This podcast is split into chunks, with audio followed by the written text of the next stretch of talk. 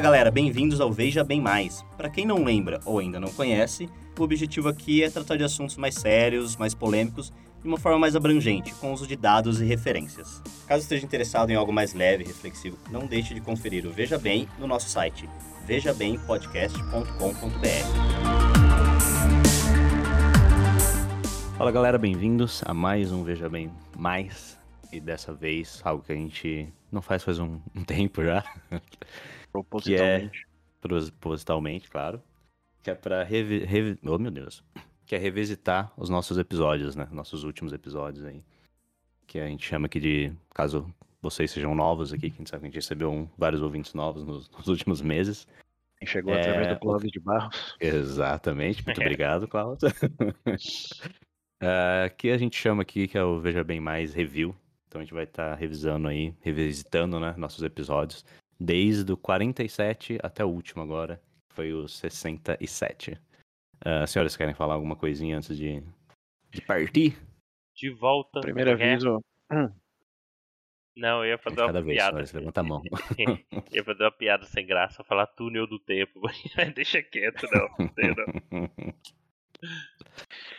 É, falar em túnel do tempo, talvez já ficou claro aí que estamos de modo remoto, voltando para tempos mais restritivos da pandemia.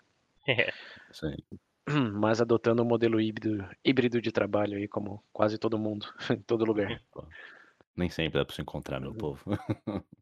É, então, é, se a qualidade está um pouco pior do que a dos últimos episódios que foram presenciais, essa é a razão.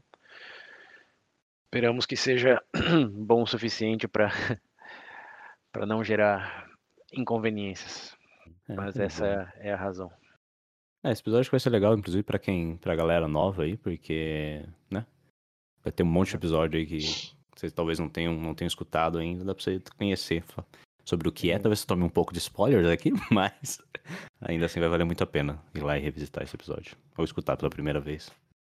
É, lembrando que a intenção aqui não é resumir cada episódio, senão que complementar com coisas que não incluímos, coisas que pensamos depois, ou coisas que mudaram desde então. Né? Porque, como vocês sabem, tudo evolui e para muitos dos tópicos aí a história não é diferente, então pode ser que a gente falou X e agora já é Y. É, como, e aqui vai um spoiler, episódio sobre pandemias. então, uh, é, eu, tava, eu tava olhando justamente para esse aqui na lista e lembrando de quando a gente gravou. Esse tem um forte antes e depois. Né? É.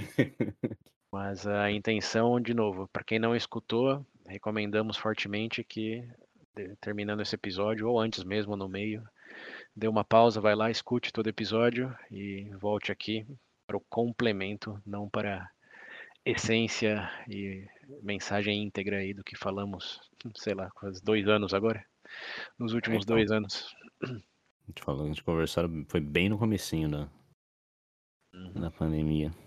Isso aí. aí bom, vamos começar então, senhores? Sim, bora lá. Por favor. Beleza, então vamos começar em, em alto astral. Primeiro será o, o, nosso episódio sobre ansiedade e depressão, que foram dois, né? Foram uma dobradinha aí, que é o 47 e o 48. E o... que vocês têm de adicionar aí. Na verdade, eles querem dar um resumidinho no, no que a gente falou naquele episódio antes? É, então, seguindo a premissa aqui de não resumir muito, a essência do episódio foi basicamente contar a história do diagnóstico, né? Que ansiedade e depressão são termos relativamente novos, apesar de a condição ser tão velha quanto a humanidade, mas tinha outro nome, outros nomes como melancolia, até possessão, a questão lá dos fluidos, é, os humores, né, os fluidos dos humores. É, muitas interpretações do o que causava a pessoa até o que hoje a gente chama de ansiedade e depressão. Então tem uma história aí bem interessante de como chegamos a essa nomenclatura e como hoje fazemos o diagnóstico disso, que seguindo o livro aí mais referência, o, é, o americano de Diagnostic Statistics Manual, é, já está na quinta edição e toda edição tem uma mudança aí nas características de um quadro ou de outro. Então, você chegou a ver se teve alguma mudança de quando a gente gravou? Não, a, a última não. edição ainda é de 2013. Não, não é mesmo. Tem, tem, tem burburinhos aí de que vai sair uma sexta edição em breve, que vai até incluir ou expandir no conceito de burnout.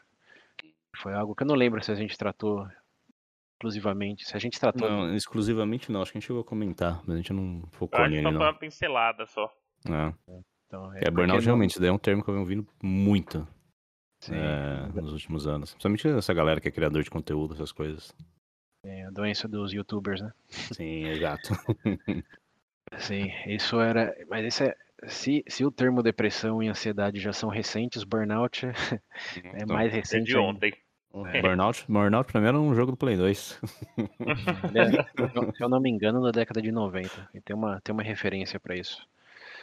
Eu vou deixar de novo no- nos links. Demorou. Mas é, é extremamente recente, extremamente controverso no sentido. É realmente uma condição ou é mais um efeito de outras coisas, como o próprio quadro de ansiedade e ou depressão, só que aplicado num contexto de trabalho? É, então é, é um pouco mais cinzento essa questão do burnout e nessa próxima edição aí do DMS eles provavelmente vão, vão definir melhor. Boa. Lembrando que a essência do episódio era conversar um pouco sobre a fluidez aí do nosso entendimento e dos termos usados para para essas duas coisas é, e como nosso entendimento e tra- tratamento de certa maneira evoluiu é, ao longo dos, dos últimos séculos. né? Não- a gente fala em décadas, mas na verdade é, é uma coisa de séculos. E hoje, mais do que nunca, depois de dois anos de pandemia, já está no vocabulário de todo mundo ter um entendimento um pouco melhor de que, em primeiro lugar, se tratam de coisas reais, né? não imagináveis ou a famosa frescura. É, acho que a pandemia ajudou todo mundo, um, monte de gente aí a, a entender ou vivenciar isso. Em segundo é tirando, quer dizer, aumentando esse entendimento, tirar um pouco do estigma, né? E buscar tratamento. De novo, a gente comentou lá também, não é só um, não é só de uma maneira, não tem o correto e o errado. Às vezes ficar de ponta cabeça, é, recitando mantras indianos, se te faz sentir melhor, é tão bom e funciona tão bem quanto remédios remédio. terapias. é, que não, não existe, é, quer dizer, não existe. Não, não, não é fácil definir objetividade em tratamento, apesar de que o nosso entendimento genético, comportamental, cognitivo, etc., é, ajuda a explorar tratamentos mais efetivos a nível individual em vez de coletivo. Então, em vez de para todo mundo é para você funciona isso, para aquele funciona outra coisa e de uma maneira mais experimental, né? Tenta esse, não dá, tenta outro, em vez de toma essas, esses comprimidos aqui ou toma esses choque, choque elétricos aqui, vai tudo ficar bem. Abre o crânio, né? Como é que era que antigamente? lá, Lobotomia. É, não. né? Não, tem outras soluções, não precisa fazer isso, não. Mas esse E- é, o, é o resumão. Boa. E mudou alguma coisa? Não sei se vocês têm alguma informação nova ou se Eu tenho. mudou alguma coisa até pessoa, na vida de vocês pessoalmente, do entendimento depois do episódio? Eu, ah, eu descobri uma, eu tenho depressão. Não, brincadeira. Depressão não, mas ansiedade muito provavelmente. ah, isso sim, eu tenho sem dúvidas.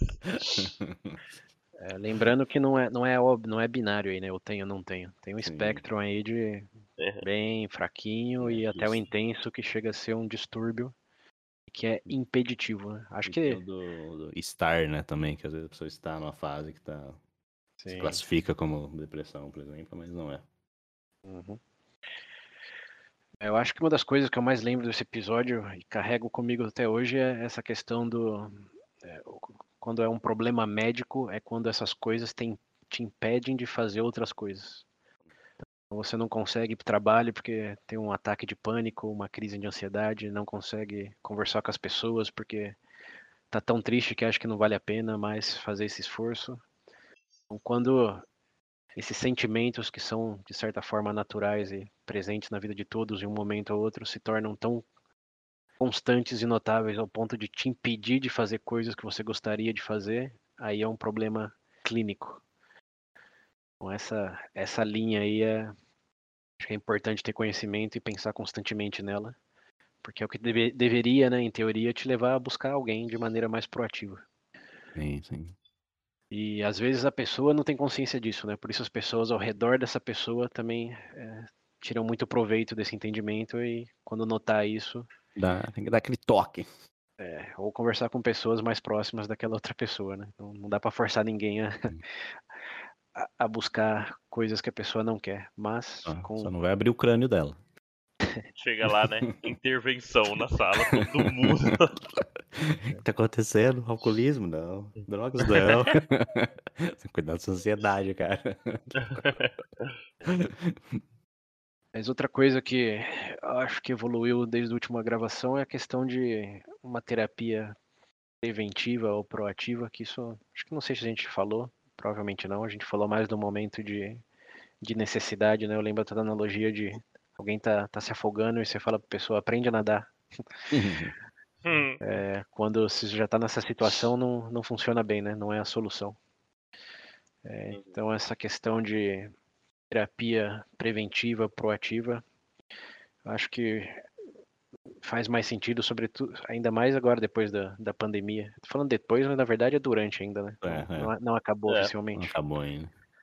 Mas eu vejo hoje o papel do terapeuta, seja é, analítico, seja cognitivo, seja o que seja, como muito similar de um personal trainer. Como não, não é que você realmente precisa, mas ter um não, não- não- dif- dificilmente é não vai mal pra prejudicial. ninguém, né? É, exato. Hum. É. É, Ah, eu, eu falo por, por experiência própria. Depois eu comecei no psicóloga. Coisas que pareciam tão óbvias. Você fala, não, é verdade, né? Só fazer isso aqui. Ou é verdade, né? Não é tão complicado assim. É, pode crer. É, é bom, é bom. É, realmente, gostei dessa analogia do personal trainer aí que você falou. É bem isso mesmo. Sim, eu, eu vejo um futuro no qual, assim como hoje muitos têm personal trainer, ter um terapeuta também vai ser algo comum. Sim, sim. Claro que ainda os preços talvez ainda sejam um pouco impeditivos para chegar nessa realidade, mas eu acho que a Igual o personal trainer. é, igual personal trainer. ma- mas comparado a 20 anos atrás, quem tinha personal trainer? É, É, é, isso. justo. É, Eu vejo que, que vem do entendimento aí de que essas coisas precisam ser reconhecidas, precisam ser melhor entendidas e precisam ser tratadas, talvez até de maneira preventiva, para evitar ou ter que aprender a nadar quando está se afogando. É. E acho que é uma conversa coletiva aí, né? De é, como que é o da, da empresa oferece? É seguro de saúde, não é seguro, é plano de saúde, É, plano de saúde. É, que já que já tem uma cobertura maior disso, de ter pessoas que já fazem isso, que incentivam outras pessoas que, que Uhum. façam também. Acho que há uma mudança gradual aí da realidade, no qual assim como o plano de saúde para, sei lá, hematomas hoje é comum, para que tenha um, um terapeuta também seja comum, né? Não, não tem Pior que estigma tem- e não tenha desespero no, no buscar desse profissional. Pior que tem muitas É. empresas, né, que tem o próprio terapeuta, o próprio psicólogo da empresa para atender às vezes. Eu É, lembro, você daí- falou agora, eu lembro que até no. Por incrível que É, pareça, quando eu trabalhava no mercado, né, sei lá, 15 anos, 16 anos atrás, tinha um lá. Um Mas é, era do- normalmente no RH hoje é coisa. estruturado pensando nesse tipo Sim. de coisa. Claro, não, não num nível tão aprofundado, Ah, não, sim. mas já é um começo já. Uhum. Quer dizer, É, mas tinha, aí- mas também não era tão acessível assim, mas tinha. É, não, eu, eu acho que um, um ponto importante aí é que é bom que exista esse recurso, mas a nível de empresa é um recurso, assim Sim. como o RH, que você aciona em momentos É. assim de, de afogamento, digamos. Hum. Mas o é, acho que a maior diferencial de um terapeuta, assim como o personal trainer, é a consistência, né? É a cadência que você se expõe a esse universo aí de temas é, de saúde mental etc. E como você trabalha nisso de forma consistente, né? Não é uma vez a cada seis meses. É uma, né? uma vez por semana, duas semanas, enfim. Mas é, não, como, como já falamos em outros episódios também, a, a evolução de, de habilidades não vem de fazer uma coisa duas vezes por ano. Então essa de eh, de estar num espaço mental mais saudável e construtivo eh, vem dessa exposição constante a um profissional que te ajude, né? De novo, como um personal trainer. Ninguém vê um personal trainer uma vez por ano e fala, ah, beleza, tô, tô bem. Beleza. Não era um já. Tô como o The Rock já. Nossa senhora. Aí. Então, Bom, dado que temos 19 episódios pela frente ainda, acho que dá, É, é, foi quase dá pra fechar aqui, mas 10 o, minutos aqui. 17. é. é, o- o meu, o meu complemento é quem tem possibilidade de ter esse personal trainer da saúde mental, acho que vale investimento. Sim, vale. Eu falo por, por experiência própria primeiro, eu falo que vale. Antigamente eu também ficava meio assim, eu falei, ah, eu consigo me virar sozinho, me virei até agora. Mas, nossa, facilita tanto. não tem ideia. Eu acho que a questão aí não é precisar, é o porquê não. Sim, Ninguém por- precisa de personal exatamente. trainer, ninguém Exato. precisa de um chefe, ninguém precisa de uma faxineira, Facilita. né? necessariamente, né? Que Mas tem- se tiver, Tem vezes que eu nem não tenho aquela necessidade, mas eu vou do mesmo jeito. E, ah, É. tá bom. Se tem a Você lembra que possibilidade. tá pagando, não? é, eu lembro, tô pagando, deixa eu ir, vai. Deixa eu ir. Vou fazer render isso aqui. E de eh, só, só um asterisco, né? A- Alguns precisam realmente, então não, não é que ninguém é, precisa. exato. Mas Não é nesse hobby, não. contexto, é, mas, nesse contexto, Esquizofrênico que ouve vozes. no contexto preventivo, acho que a mentalidade é, é essa do porquê não, em vez do nossa, será que eu preciso? Não precisa, a voz que fala comigo diz que não. Né? As vozes, né? É. As vozes, verdade, perdão. A, hora que eu tiver na tempestade no meio, do meio do oceano, eu sei que nadar cachorrinho vai me salvar. Vai me salvar. É isso aí. Não, só ficar de costa e boiar. A maré me leva. É. Boa. Ai, ai. Tá, então, partindo desse, vamos Uhum. pra outro que também alto astral. Uhum. Esse aqui é muito bom, o Pedro gosta bastante dele. Que foi o episódio 49, sobre niilismo e existencialismo. E aí? É. Ah, eu vi uma curiosidade que eu posso deixar de indicação. Tava- não, tem- não- não foi uma correlação direta, mas é, foi o que eu pensei na hora. É, eu tava assistindo com, com a minha namorada uma série da Netflix, aquela The Sinner. Não sei se vocês conhecem. Ouvi falar. A terceira, tem... a terceira temporada inteira, é baseada nessa premissa niilista. O, antagonista e o personagem de suporte em relação com, com o protagonista. É, então, eu poderia. de- é, eles constroem um pouco toda a narrativa em relação a, ao que, por exemplo, citações de Nietzsche, Schopenhauer, etc. E os efeitos, vamos dizer, que o cara tende a ter na vida dele ao tentar aplicar de uma, de uma forma mais, entre aspas, sincera.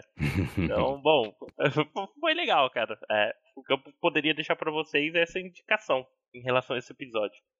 Uhum. É, às vezes a gente for comentar dessa série pra mim mesmo. Tá, tá na lista eterna aqui. Tá juntando o review com o- o- os dicas. Lembra do bebê Indiana? Nossa, verdade, oh, verdade, hein? Faz tempo esse também. Ah, é. Otimizando aqui o, o nosso tempo. E o É. VB, um elemento do VB. Nós, nós tínhamos deixado a Hum. indicação de série também, né? Que era o Bojack Horseman. Sim, é. Acho que você comentou do Bojack Horseman também. Fala muito do existencialismo. E o Rick and Morty é excelente pro niilismo.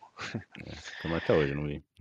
Mas é, mas é, é- é absurdista no sentido o quanto eles exageram na, Hum, na né, exploração sim, da premissa, mas a, Mas a coluna tá vertical é, é, é o niilismo.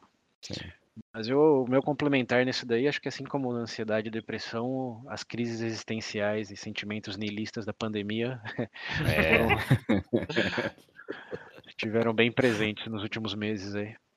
Então é Então eu acho que muitos involuntariamente tiveram que se deparar com essas perguntas de é, qual o sentido de tudo, dado que um, um vírus de uma sopa de morcego para o mundo. É, e o que eu faço da Hum. minha vida agora que eu tô preso em casa, sem poder ver ninguém, eu segui as rotinas que seguia, né? Como tudo mudou. E essa acho que é a grande pergunta do. Se a gente lembrar lá do, do filósofo dinamarquês, cujo nome eu tô tendo dificuldade para lembrar. Kierkegaard, isso. Ele Kierkegaard. fazia a pergunta de se você, se você se define por coisas que você faz ou coisas que você tem, quando tiram isso de você, o que sobra? Essa foi uma das perguntas bases do existencialismo e foi o que todo mundo teve a experiência de uma maneira ou de outra nos últimos meses. Sobre o episódio passado, ansiedade. É. Ai, que É, maravilha. O dia que era olhar pro abismo, né? É, Aquela coisa de eventualmente ele olha de volta. Eu olhei pro abismo e eu vi eu lá embaixo dando joinha. É, então esse é para quem teve essa experiência, é, mas não tinha um vocabulário ou referências históricas, filosóficas para contextualizar tudo isso daí, é um, é um bom episódio. E agora voltando ao entre aspas aí novo normal, hum. também é acho que é um, é um, complemento bom aí de dado que já teve essa experiência, como reconstruir significado, é, dado essa experiência mais direta com é, o contexto formulando senso de identidade mais do que uma decisão própria. Então, acho que vale, vale reescutar para quem não lembra e quem não escutou ainda, claro, é, é um dos episódios mais, acho que apropriadamente filosóficos que fizemos ao longo de muito tempo. É. É, então, vale a exploração, além de dar um entendimento muito melhor para vários conteúdos multimídia aí, como o Pedro falou e nós falamos. É, que você vai entender as referências, olha aí, ó. Quem não gosta é, de entender as é, referências? Então. É. Mensagem de esperança do César com o episódio nilismo. De nilismo e existencialismo. Pô, hum, significado é criado, cria o seu aí de entender as é, referências, ó. Tá Pronto, tá tudo certo. É, Joinha. Te fizer feliz, meu parça. é, é. Bom, isso aqui acho que não tem muito mais, né? Que a gente comentar sobre ele. Ou vocês querem é, mais alguma dentro? Eu vou ter vou, vou aplicar até as últimas consequências, vou me matar, aí eu, vou ver. aí eu te conto depois. Beleza, depois você me fala, você volta e me fala, então. Demorou. Tem que experienciar na pele, né? né? Eu acho que essa piada mal formulada do Pedro, na verdade, lembra uma coisa que me fez refletir sobre esse episódio aí, que é a associação do, do suicídio com o niilismo. Com o niilismo? Hum. É, que é, hum. é, é, é, uma furada, como a gente falou lá na, no episódio. Mas eu, estava escutando a referência a um filósofo alemão. Não vou lembrar o nome, vou buscar os links e deixar nas referências. Mas ele disse que a única coisa que é, impedia ele de cometer suicídio era o fato que ele tinha a possibilidade de fazê-lo. Uhum. Ele, ele, teve, ele teve uma, uma maneira mais, de, mais poética de dizer, mas uh, foi algo em torno de eu só não me mato porque suicídio é uma possibilidade. Foi isso que ele falou. Ok. Tá bom. Bom pra ele. É, o motivo, eu lembrei da. Não sei se chegaram a ver, uma série do. Olha lá, de novo, recomendando coisa. Do Rick Gervais lá, da Netflix. Uhum. Que é o Afterlife lá. Que a série. A base da série é a mulher dele morreu, ele não se importa mais com a vida dele, tá nem aí pra nada. Só que uhum. Começa até a série ele falando que ele só não se matou naquela manhã, que era no começo da, da série, porque a cachorro, a cachorra dele veio na cama pedindo comida. Só por isso que ele não tinha, não tinha se matado. Ele ia tomar os remédios, ele não tomou porque a cachorra tava com fome. E aí daí pra frente vai o resto da série. E ele toca bastante nessas, nessas coisas assim também. É, mas é, Nossa, é, é, legal, é, é, o ponto, né? Que não, não, não, é, não, não é nada inerente. Às vezes um cachorro, um telefonema, como a gente Sim. várias histórias de pessoas no Sim. último segundo decidindo porque encontra naquele último segundo o significado que que estava buscando ou se materializou ali no momento de uhum. nada importa. Então, é, essa questão de niilismo levar ao suicídio é balela. Quem realmente balela. entende, quem realmente entende o que significa niilismo é mais anti-suicídio do que a favor, porque sabe que é uma questão de definir significado né? e não se deixar levar pela pelo Sim. convencimento de que eh, se matar teria um significado maior do que, do que viver. E o existencialismo? A gente tá falando bastante do niilismo e o existencialismo. Então, é que é uma, é, é, é, uma, é uma moeda de duas, dois lados. Né? Sim. o, o, o, niilismo é, é a premissa de que não existe significado inerente. O universo é indiferente uhum. a você. Ou os vírus. Não precisa nem chegar a nível do universo. E o existencialismo é, é, tipo, ok, aceito essa premissa de que significado é construído. E como que eu construo? Aí é o existencialismo. Dado que você existe, como você constrói significado que, que valida a sua existência? Ou a faz gra, gra, gratificante. Aí você sai da premissa e vai pro, pra ação. Yep. É, é como eu interpreto os dois lados da moeda, né? Também não, que não existe autoridade hum. nesse tema, mas uma leitura do material fonte de todos os filósofos que, que passaram por isso, me dá, me dá a impressão de que essa é uma maneira digerível de interpretar essas duas coisas. Um é premissa e o outro é aceitei a premissa e o que, que eu faço com isso agora. Esse seria o existencialismo. Boa. Ó, então, vamos pro próximo, né? Ah, bora. Continuando em. É, Agora que entendeu, né? O que, que a gente faz com isso? Próximo. próximo. Bom, vamos ainda num, num bom astral aí. Pandemias. Episódio 50. Bem lá que- no que comecinho. sequência, hein? Tem que falar disso. O que a gente pode fazer? A gente gravou niilismo, depois vem uma pandemia aí. Você faz um episódio de pandemia. Uhum. Aí, ansiedade, depressão, niilismo, existencialismo e pandemia. Parece que a gente tava prevendo que alguma coisa ia acontecer. É o Pedro, o Pedro tinha informação do. do... Foi o Pedro que comeu o morcego. É, foi o Pedro que comeu o morcego, a sopa de morcego dele. Ah, cara, bom. O que você pode falar do episódio de pandemia? Ah, a gente ainda tá. Ainda estamos nela. né? ainda não acabou. O que eu quero dizer do pandemia é, é- é que a gente sempre fala que não temos base nenhuma em prever futuro aqui. Mas naquele episódio a gente falou que existiria um crescimento geométrico, eu até fez umas contas matemáticas lá, que resultariam em milhões de pessoas infectadas e milhões de mortos. Uhum. E naquele momento estava difícil de acreditar, né? Dado que não, acho que não tinha É, porque quando a gente gravou, ainda tava aquele. Tava começando aquele surto na Itália, Itália. França, onde que era? É, isso. Itália. É, acho que não tinha chegado nem a, a mil mortos ou cinco mil mortos. É, assim. não, é, então. A gente começou Brasil a falar de foi- números exorbitantes e falou.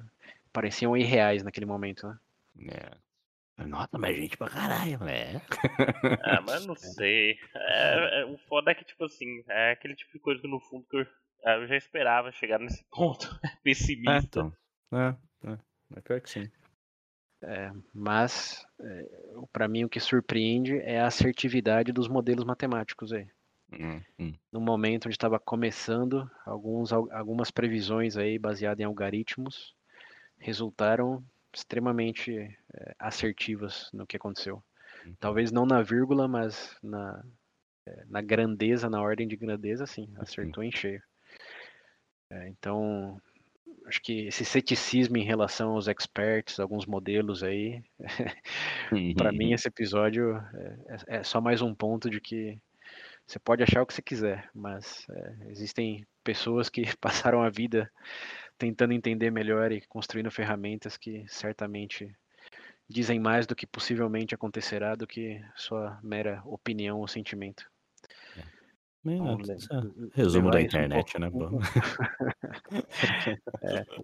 O que eu acho que era imprevisível naquela época era que é, acho que a gente chegou a falar de vacina, né? Que demoraria talvez alguns anos para É, se é. desenvolver. E isso realmente.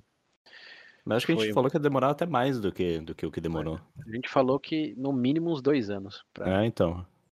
Acho que no É, final e- daquele ano já tinha coisa já saindo. É, exato. As primeiras doses começaram no fim daquele próprio ano, né? Mas porque todo mundo se juntou e decretou como prioridade, né? Hum.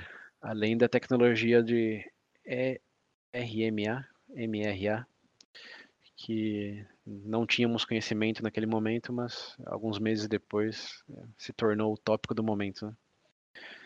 É, então, acho que o Pedro falou de ser pessimista, mas olhando para o lado otimista, desenvolvimento tecnológico de coisas que decretamos como prioridade é, é, é, assom- é assombrador, né? Como se, é. se o mundo inteiro decide que aquilo deve ser uma prioridade, a velocidade de desenvolvimento das coisas é, é surpreendente. Praticamente metade do tempo, né? Não era É. esperado. Exato. E uma nova tecnologia, né, que não foi usada só para Covid, mas tem testes agora para vários outros quadros também que, que pode ser que ajude no controle ou na prevenção. É, abriu, abriu uma porta aí que tava, não teria sido aberta tão rapidamente não fosse todo esse desenvolvimento aí, né? Então, não querendo agradecer o Covid por nada, mas só reconhecendo que o É. momento gerou alguns desenvolvimentos aí que provavelmente teriam tomado mais tempo e novo expõe a nossa ignorância em relação ao que pode acontecer no futuro. Então, você pode fazer previsões mais confiáveis e menos, mas tem algumas coisas como tecnologias que é, ninguém realmente sabe, ainda mais quando o mundo decide que deve focar ali. É engraçado uma coisa, né? É, com coincidência do desenvolvimento tecnológico tão rápido no período curto, sempre envolve milhões de mortos. Tem, tem que, né? tem que ter. É Tem que. assim. É o motor que vai A rodar o única forma de negócio. falar, ih, tá ruim aqui, vamos, vamos, vamos dar um É. jeito. É, vamos acelerar aí. Ah, A tem que sair alguma fala coisa do- de bom, né? A gente É. fala do preventivo, mas o reativo é quem manda. Reativo, é, é. Né? Mas é, acho que o acho que a maior reflexão desse episódio que ainda não terminou no, no seu escopo de aplicação é que essa provavelmente não é a última, como a gente falou lá. Ah, tem, é. tem, tem um ciclo. Qual que era a média? 50, 50? Quanto que era? 100, 100, né? Não, então, até a última tinha sido 2018, era cada 100 anos mais ou menos. Ah, Mas dado que a gente viu aí das complexidades de interligação, é, a outra, a próxima, talvez não demore tanto assim não. Mas Pegou Covid dois meses depois, então, surgiu um bagulho aqui. Ai, Deus. Tá bom, Mas né? é. Tá bom. é isso. Se sobrevivemos, quem sobreviveu a essa, temos vários precedentes aí para, em teoria, tratar melhor a próxima. Aí. Boa. Ou Vambora? não, né? Dado todos antes várias coisas aí. É. Eu tava pensando nisso agora, É lembrando capaz, do- dos Estados né? Unidos. É, não só Estados Unidos, acho que todo país teve uma- bolha aí de. Ah, sim, nossa, mas lá o negócio tá- parece tá, pelo menos parece mais intenso do que aqui, por exemplo. Que lá tem mais mídia, né, que cobre isso. Eu não, não sei se em números realmente lá é pior. Porque lá acho que já tá oit- quase 80% vacinada a população. Enquanto no Brasil tá 60%, mas aí por questões logísticas também, né? É. Mas eu acho que. O Brasil tem outros problemas. Mas eu acho que esse é um- é uma boa tangente. Um ponto que ficou claro é a força da mídia americana em, em mostrar o que está acontecendo a nível mundial, quando na verdade é nos Estados Unidos. Não, Hum, é, não- temos, temos muito mais visibilidade de lá, porque quantas é, emissoras existem lá e qual o alcance delas. né? Hum, sim. Enquanto que nos outros países existem as mesmas bolhas, os mesmos movimentos, só que não, não chega com a mesma intensidade. É, então, sei lá, do- de um lado mais midiático aí, eu acho que ficou claro que os Estados Unidos dizem o que acontece a nível mundial, só que não. É mais, é mais Estados Unidos mesmo, mais a bolha que estão focando lá. É aquela coisa de teve um acidente aí com mil pessoas e uma morreu. O, o foco da mídia vai estar em quem? As 90, 999 que Hum, é. sobreviveram. Nunca. Então, Notícia que- boa não, não dá mídia, pô. tanto, tanto é que quem não se saturou pela, pela cobertura do Covid aí? Sim. Jesus. É, sendo casos aumentando ou diminuindo, o foco ainda tá quase que sempre nisso. né? É, nem dá pra consumir muito, não. A pessoa fica paranoica, hein? Ah, sim, É, sem que- dúvidas. Que voltar a ansiedade e depressão. Exato. Ai, ai. Bom, fechamos esse? sim, senhor. Então Um vamos. episódio, sim. Na vida, veremos. Veremos.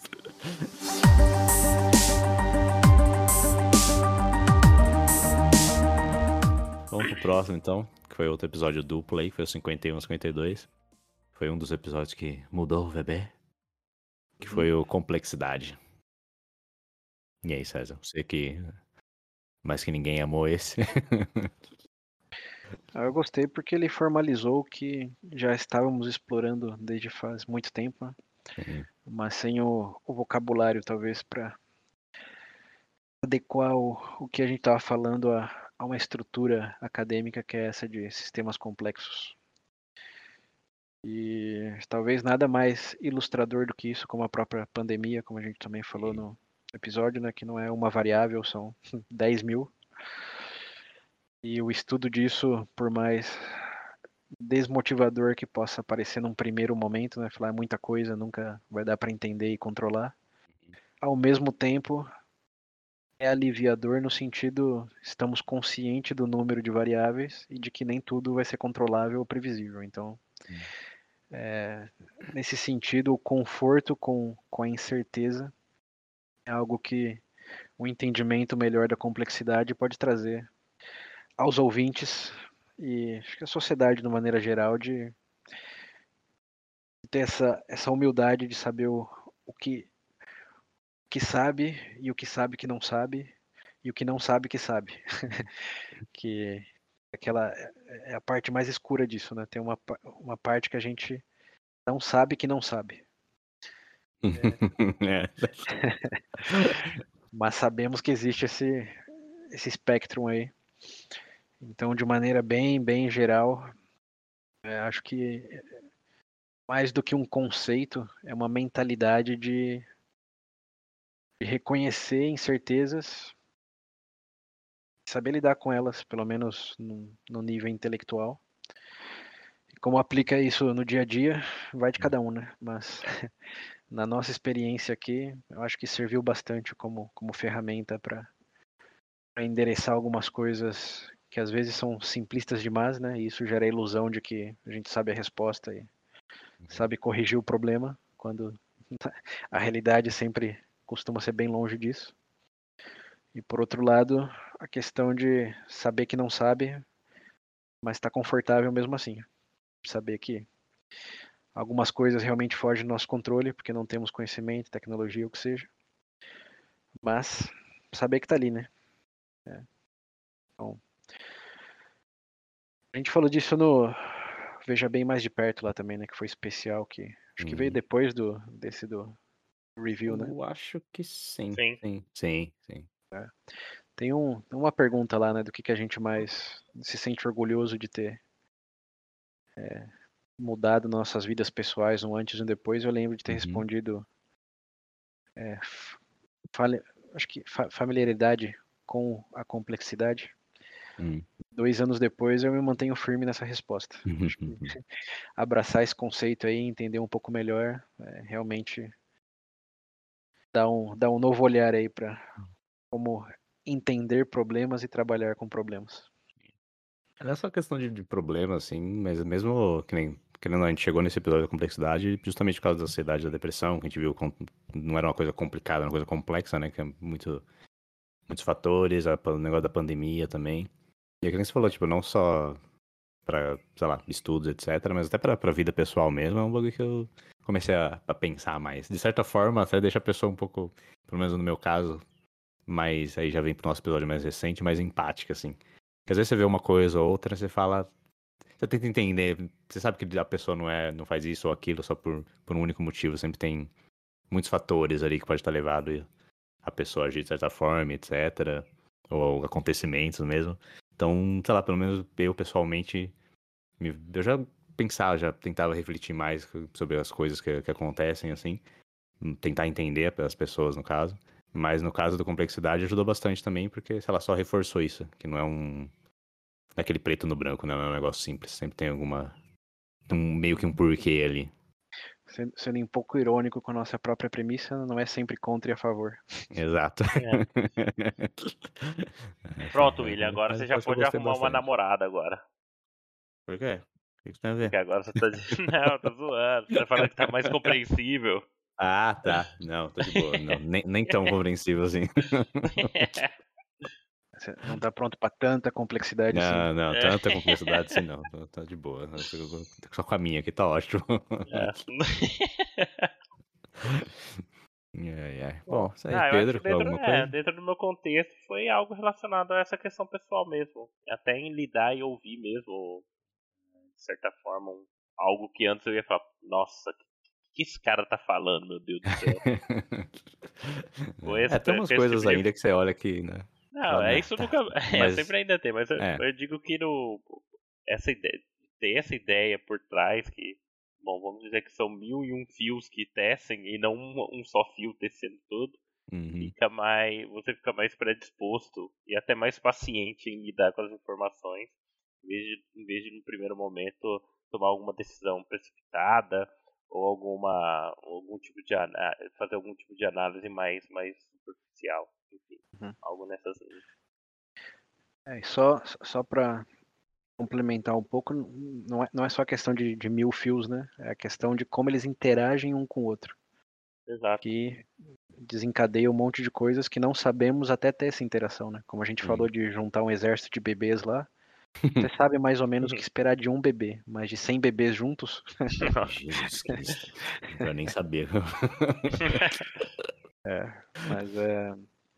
Eu, eu, eu deparei com outro exemplo aí de, de história também que eu não tinha pensado nesses termos, mas depois do episódio e de escutar algumas coisas eu comecei a pensar. Não sei se vocês estão familiarizados com a crise dos mísseis de 63, o Pedro acho que sim.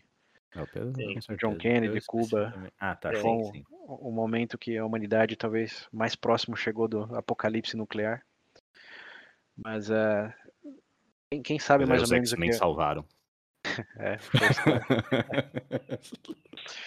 Mas o, o- o interessante aí é que quem está um pouco familiarizado com a história sempre pensa em termos de algumas variáveis, como tem os mísseis ali em Cuba, é, o John Kennedy tem que agir rápido, tem um, um embargo ali em questão dos barcos dos americanos, como tem algumas três ou quatro variáveis bem claras assim em termos de tempo, de estratégia militar e, e a pressão que tudo aquilo é, desacarreta.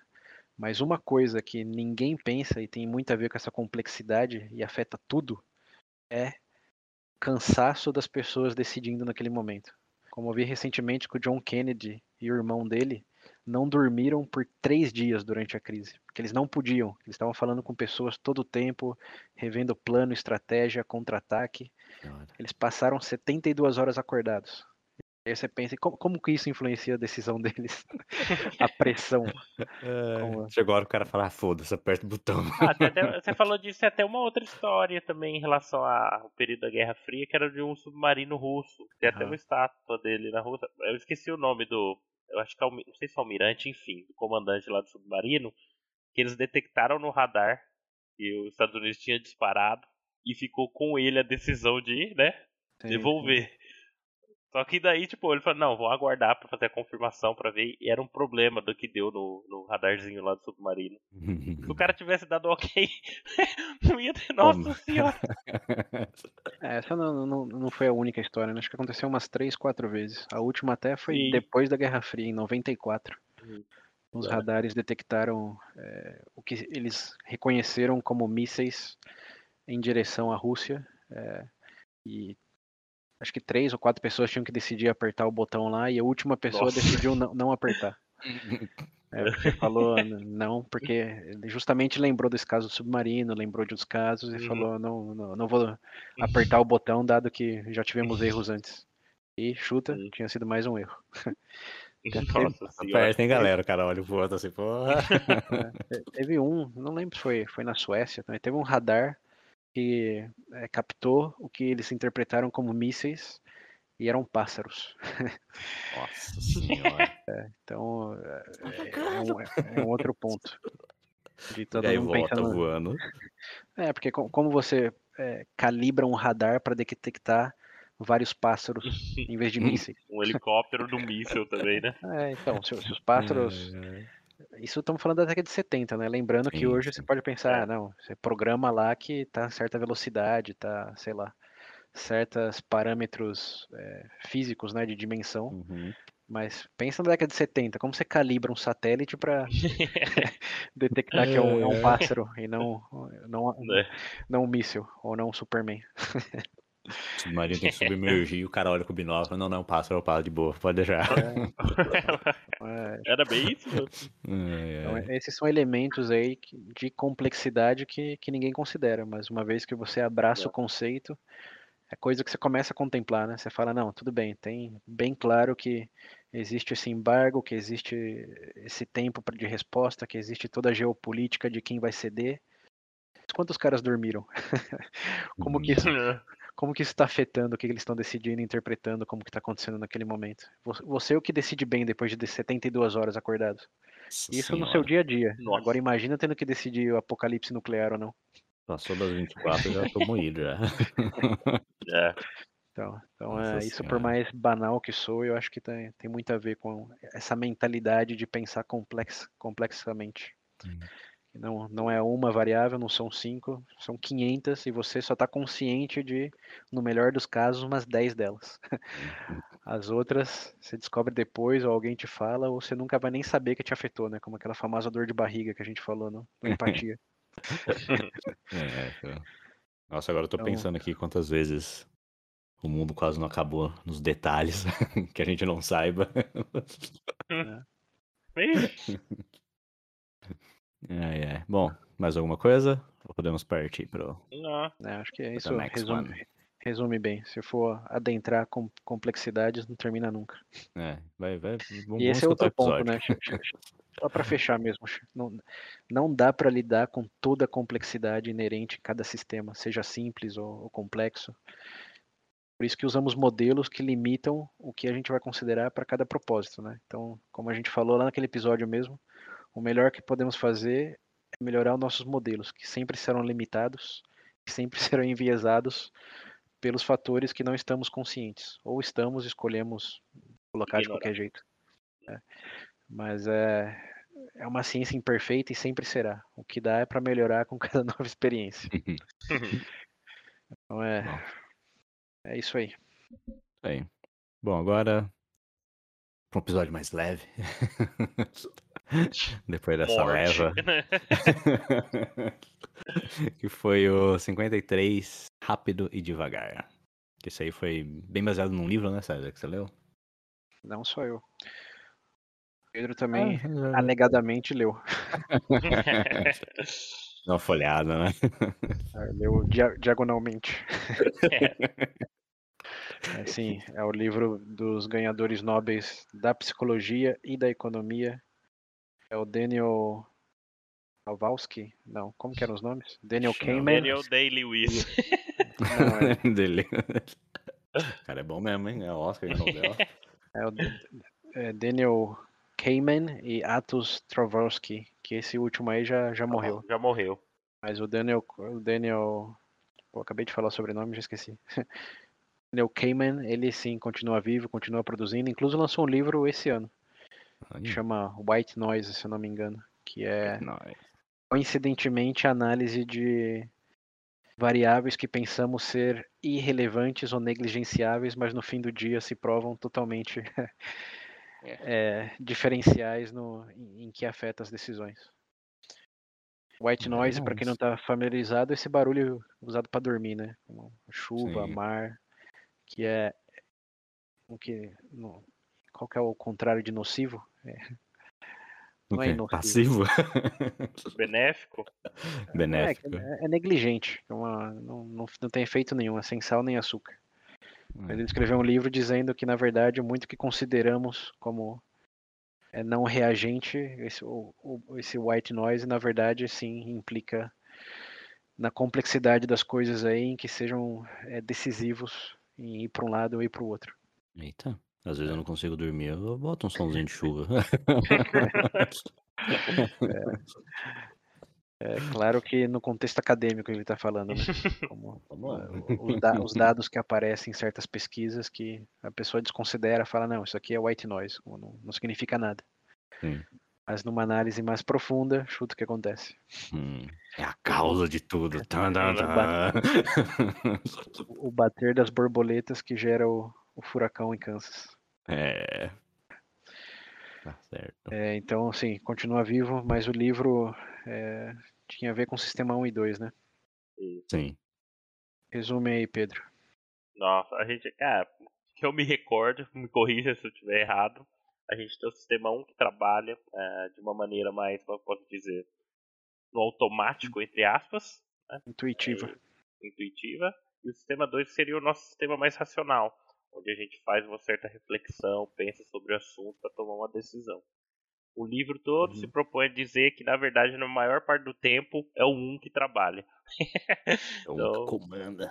É, normalmente a gente tem essa impressão que a gente sempre pensa muito bem das coisas, mas, bom, não é bem assim. Você faz bosta porque sua instinto é fazer bosta. É, é toda uma questão de otimização energética. É. Consumimos muito mais calorias para pensar sobre um problema do que quando atuamos em tirar a mão do fogo, por exemplo. Então, em vez de treinar, aí, ó, em vez de. Cansa, é, cansa mesmo. Ah, você queima mais caloria, em vez de treinar, fica pensando assim, ó, em tudo que você for fazer. Uhum. o dia inteiro estudando. É, e aí vai cansar tanto que na hora de repor as energias vai estar tão cansado e falar, sabe o que? Vou comer todo esse pacote de óleo aqui. é bem isso.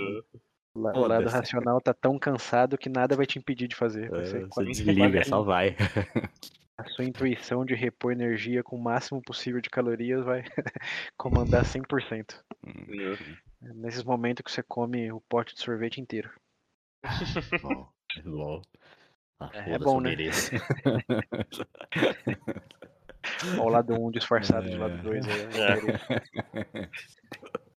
Eu mereço, eu me esforcei. Bom, mas em resumo, no episódio a gente discorre, uh, a gente faz uma abertura de cada um dos pontos dentro que são mencionados no livro, mas a premissa principal que você precisa entender é essa, para a pessoa que está ouvindo o episódio.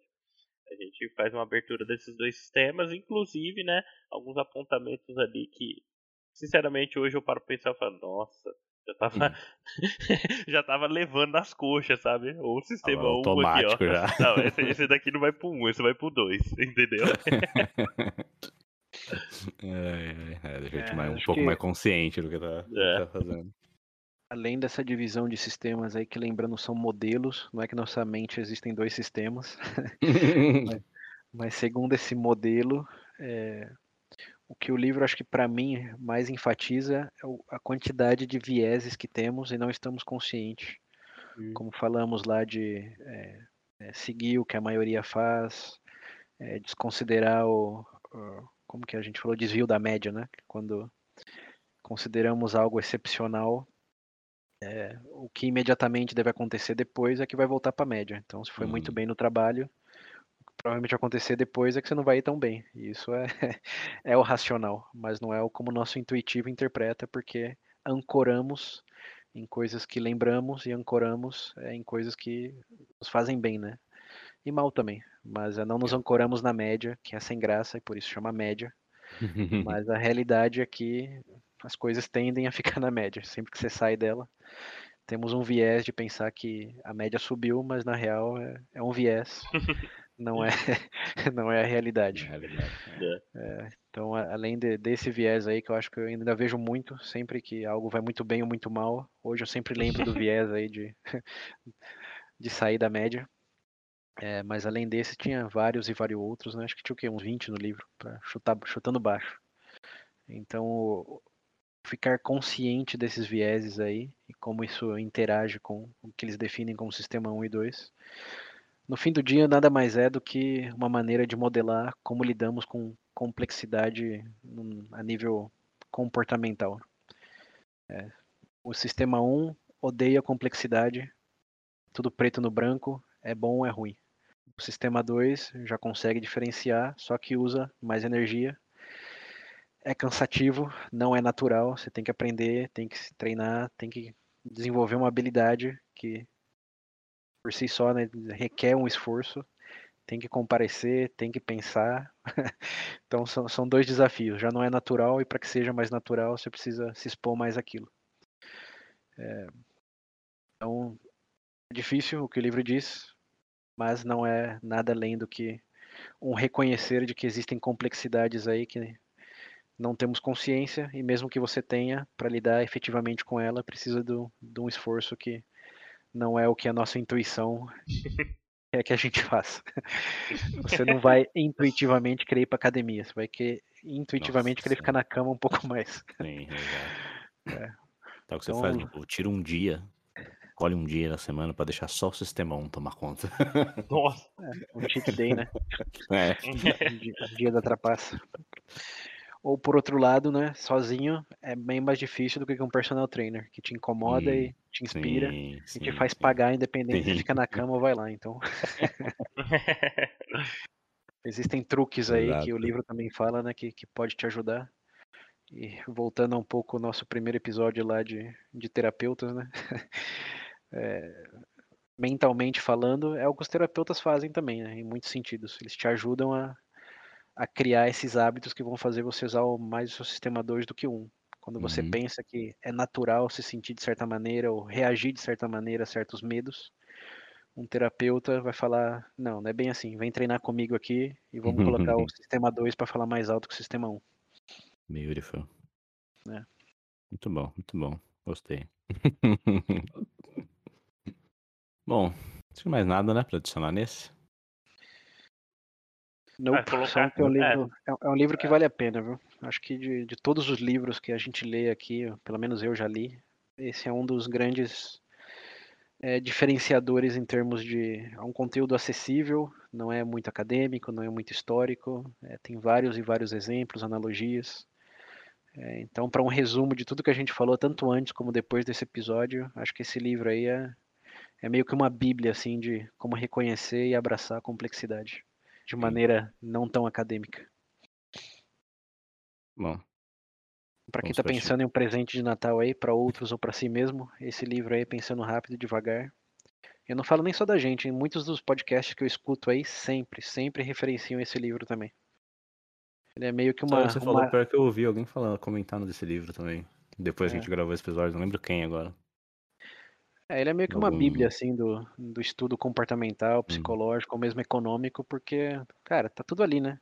Vieses, complexidade, Uhum. sistemas. Então ele incorpora tudo que a gente fala de uma maneira, de novo, acessível, é, compreensível e divertida. Tem, tem partes ali que, pelo menos pra mim, fez dar risada. É, tem alguns exemplos engraçados mesmo. Uhum. Então, se tem uma. Voltando àquele VB recomendações, né?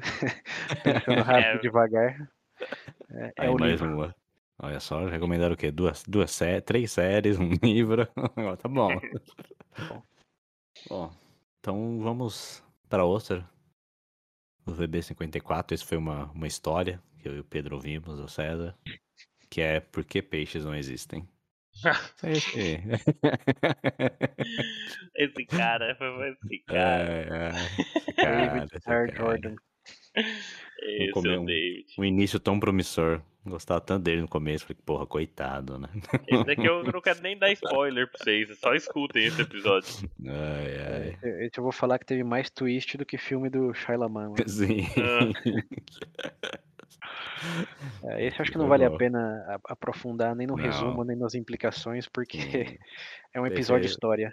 É, O o que eu posso dizer para os ouvintes que não ouviram ainda é que um dos episódios mais comentados do de que gostei, que as pessoas falaram, pô, realmente gostei daquele episódio. Sim. É foi bem diferente, né? Do, do, do nosso do padrão. É, acho que, assim, de novo, não dando spoiler, assim como a gente falou desse livro aí, Pensando Rápido e Devagar, é, essa é uma, é uma história, não é um livro, é, é um livro também, mas é, é uma história é, que também Real. incorpora todos esses contextos aí de previsível, imprevisível, é, simplicidade onde não existe, complexidade não reconhecida. É, é uma história. Então, em vez de 20 capítulos, isso daí é a biografia de um homem, um homem, Sim. que meio Uhum. que incorpora tudo que a gente falou no. Tinha, tinha comentado nos últimos episódios e fala nos futuros também, né?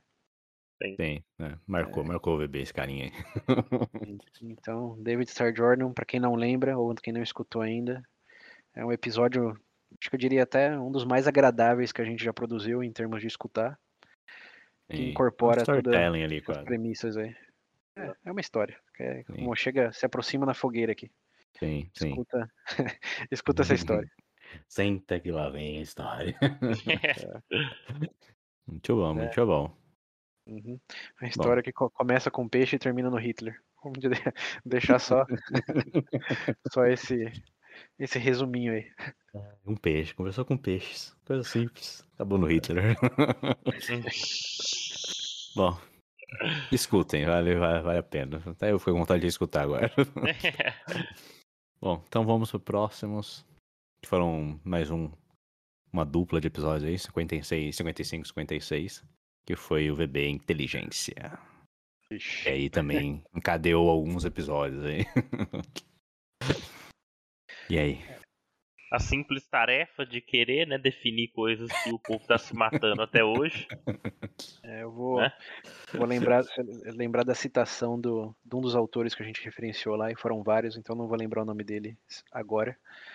Mas ele disse, que ele passou acho que, que 40 anos da vida dele estudando inteligência, e a última coisa que ele escreveu sobre o tópico foi: Eu desisto de tentar definir inteligência. Pronto. aí. Nossa, é um resumo do- dos dois episódios. É, Quase Mas três ao- horas de conversa. mas ao mesmo tempo, acho que esse é um grande episódio de divisor de águas em termos de quando você escuta falar de QI hoje, teste de QI. é, você já sabe que o buraco está bem mais embaixo do que o pessoal normalmente associa o significado dessas duas letrinhas aí, né, de QI. É, acho que para quem, é, de novo, não lembra ou não escutou, muda a sua percepção de vida em relação ao, que significa ter um QI alto, um QI baixo, ou o fato de que o QI ao longo das décadas tem aumentado, né, que é o efeito Flynn. Uhum. E acho que esse foi a parte 3, né? Esse foi parte 1 e parte 2 ou foi 1, 2, 3? Parte 1, parte 2, depois aqui o, depois a gente falou de, nos gênios e o futuro da inteligência. O, o- Então o foi, assunto né? meio que continua, mas foram episódios Na, na real foram qua- quatro partes, né? Não. basicamente. Em uma delas a gente foca no, no efeito Flynn aí, de que o QI aumenta ao longo dos anos. E por que É, que em alguns só lugares um- já está estagnando. É, pra ficar um pouco claro pro pessoal entender a estrutura do episódio, é, ah, pô, é- mas como é que foi isso? No primeiro momento, a gente tentou o quê? buscar um pouco do, do histórico mesmo dessa definição de inteligência no tempo, né? Na linha histórica.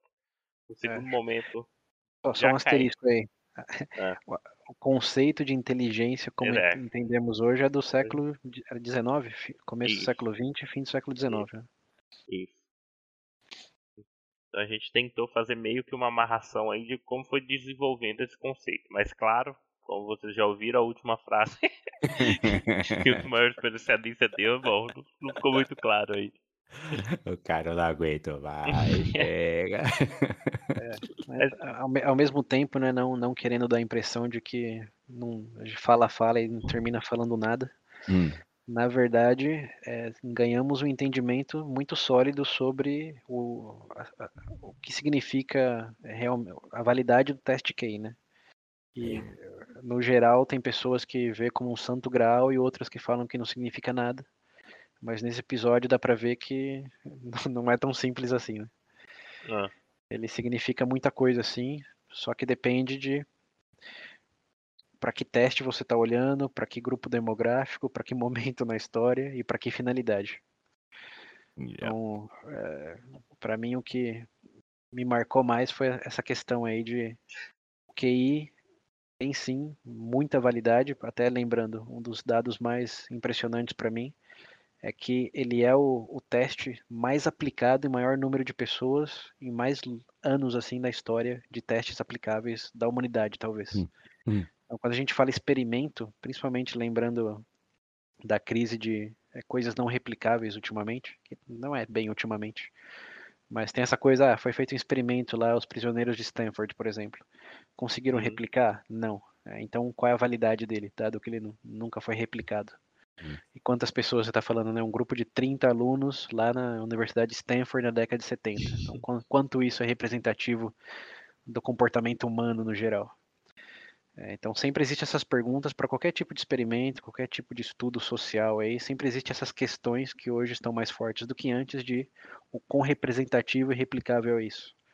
O teste de QI vai na direção contrária disso aí. Ele já foi aplicado milhões de vezes em milhões de pessoas ao longo de o quê? Um século agora, basicamente.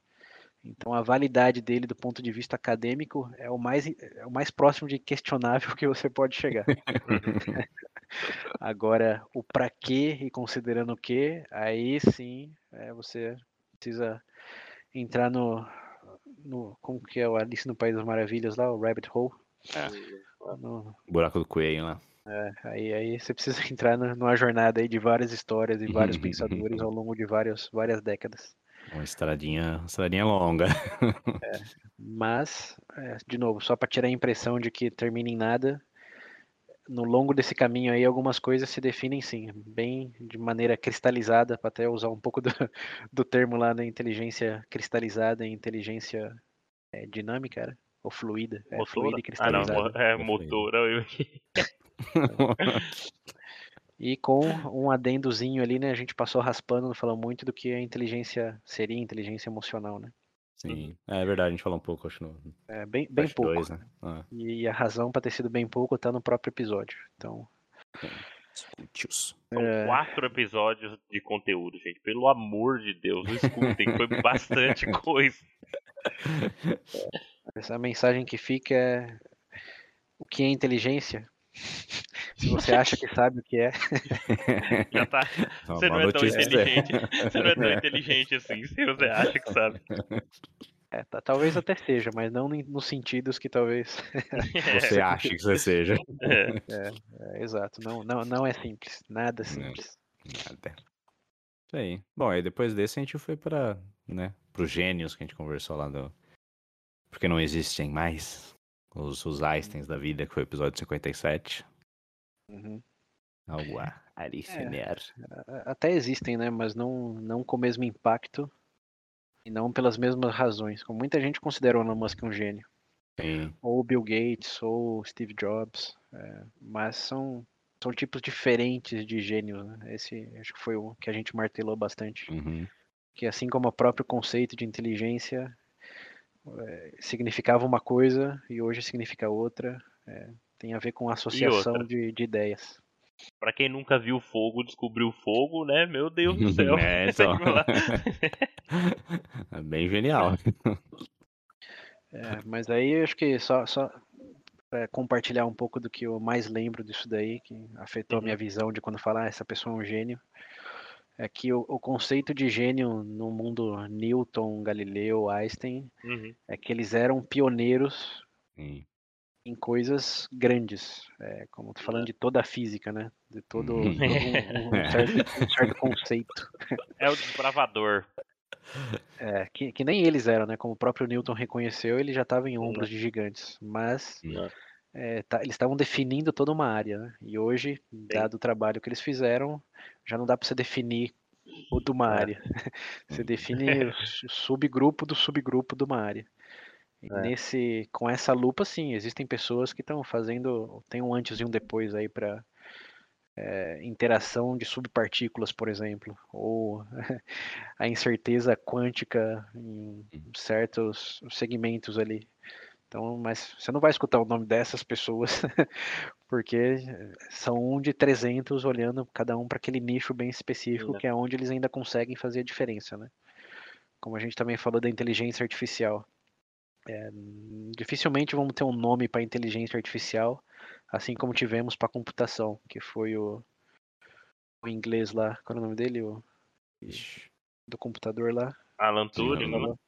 Isso, esse mesmo. Como o Alan Ah, filme, Turing, verdade. é, que ele, para computação, foi um antes e depois, né? É. O uh, Ada Eva Lovelace, que precedeu ele. Como existe alguns nomes para computação que você pode Hum. carimbar. É, mas porque, de novo, eles estavam desbravando grandes áreas. Agora, se entrar no mundo da computação, você tem quantas e quantas sub-áreas, né? Então, Ah, quer ver um exemplo engraçado? Olha o Bitcoin. Até hoje tem a discussão pra ver quem, quem que fez esse negócio. Tem o rumor lá do nome do japonês, mas até hoje ninguém sabe quem que é. né, o Santori. Natasha, alguma coisa lá, assim. né? Ninguém sabe. Tá aí, valendo 60 mil dólares, eu acho, a unidade, né? Isso, é o, é o Cara, não sei nada de... fazer, eu vou inventar uma moeda hoje. É, ele- ele- na verdade, ele inventou o conceito, desenvolveu um pouco o conceito de blockchain, né? Que já existia, É. mas ele refinou. E, e aí que tá todo o ponto, né? Os gênios de hoje, eles refinam coisas e nos seus Sim. subgrupos dos subgrupos do subgrupo. Então, a pessoa que, por exemplo, criou o filtro lá do que era provavelmente spam e mandava para sua caixa de spam, na minha visão, é um gênio. Mas é um gênio bem diferente do, do Einstein que É o gênio anônimo. Não, É, que- eu- fomentou o conceito, fomentou, meio que concretizou o que entendemos como grandes gênios, né? Hoje existem Uhum. talvez pequenos gênios, mas em termos de, de área, né? Que é uma área bem pequena. Sim. Não são pessoas literalmente pequenas. um homem pequeno no laboratório. Mas é, mas, mas, é interessante, né? Essa coisa também de, dos gênios da, do empreendedorismo, como o Elon Musk, como, Sim. sei lá, o Jeff Bezos, que Nossa, muitos consideram senhora. gênios do empreendedorismo. Mas que, que muda, né? Acho que mais do que qualquer outro episódio, ele, ele elucida como o contexto define o nosso entendimento mais do que ao contrário. Sim. Que um gênio é um gênio naquele contexto. Você tira, mudar o contexto, meio que muda tudo. É. É, mas, no nosso contexto aqui, acho que, que ficou bem claro a genialidade do episódio. ah, meu Deus. Vai pro próximo. Próximo, 58. que a gente continua no tópico da inteligência, mas a gente falou do. No caso, foi o futuro da inteligência, inteligência artificial e todas essas coisas. Algo novo? Alguém aí arrumou um, inteligência artificial para cuidar da vida de, das suas é, Eu vidas? acho que esse contexto de pandemia deve ter dado um salto em muita coisa aí, viu? Isso eu tenho certeza. É, eu, eu, acho que o, o, mais novo aí é, é a questão do, do metaverso. Nossa, Tenho é certeza. Todo, Nossa, todo mundo já ouviu falar esquecido. agora. pra mim tá parecendo uma distopia ruim, um filme de distopia ruim isso. É, acho que estamos longe ainda da, da realidade Matrix. É, mas o que a gente falou lá em resumo é que a inteligência, em termos de resolver problemas, tinha mudado que tipos de problemas você precisa resolver, né? Que antes tinha muito mais a ver com memorização, com coisas práticas, quando hoje o Google é a sua memória, a internet no geral, né? Serve como uma memória coletiva individual da humanidade. Tem muitas coisas no meu note do, do Google do que necessariamente na minha memória. É, mas que isso não é necessariamente ruim, né? É só uma mudança de contexto, assim como a pessoa mais inteligente lá no, no tempo das cavernas é quem sabia criar fogo com as pedras. Você saber fazer isso hoje não, não significa muito. Uhum. É, é, quase como uma, uma excentricidade da pessoa, né? Mas associar isso à inteligência vai contra o entendimento bem vago do, do que seria inteligente. Você sabe fazer fogo, Pedro, com a pedra? Vixe, fudeu mas, mas, se você soubesse, você acha que isso te daria um bom emprego? Depende da área. Cara da entrevista, né? O que você sabe fazer? Fogo. É isso assim? aí. Dá uma pedra aí que eu vou te mostrar. O Pedro vai estar naquela exposição de Homem das Cavernas, né? Venha ter experiência autêntica aqui com é. o troglodita aqui, ó, fazendo homem pedra. Rústico, homem rústico. É, tá, tá numa salinha lá bem iluminada com um vidro separando ele do, da audiência. Behold, fire, Pedro. É. É, é, é, muito é, bom, Pedro. Mas o. Bom, o, o, acho que o, o, complementar desse episódio é que o futuro da inteligência realmente está num.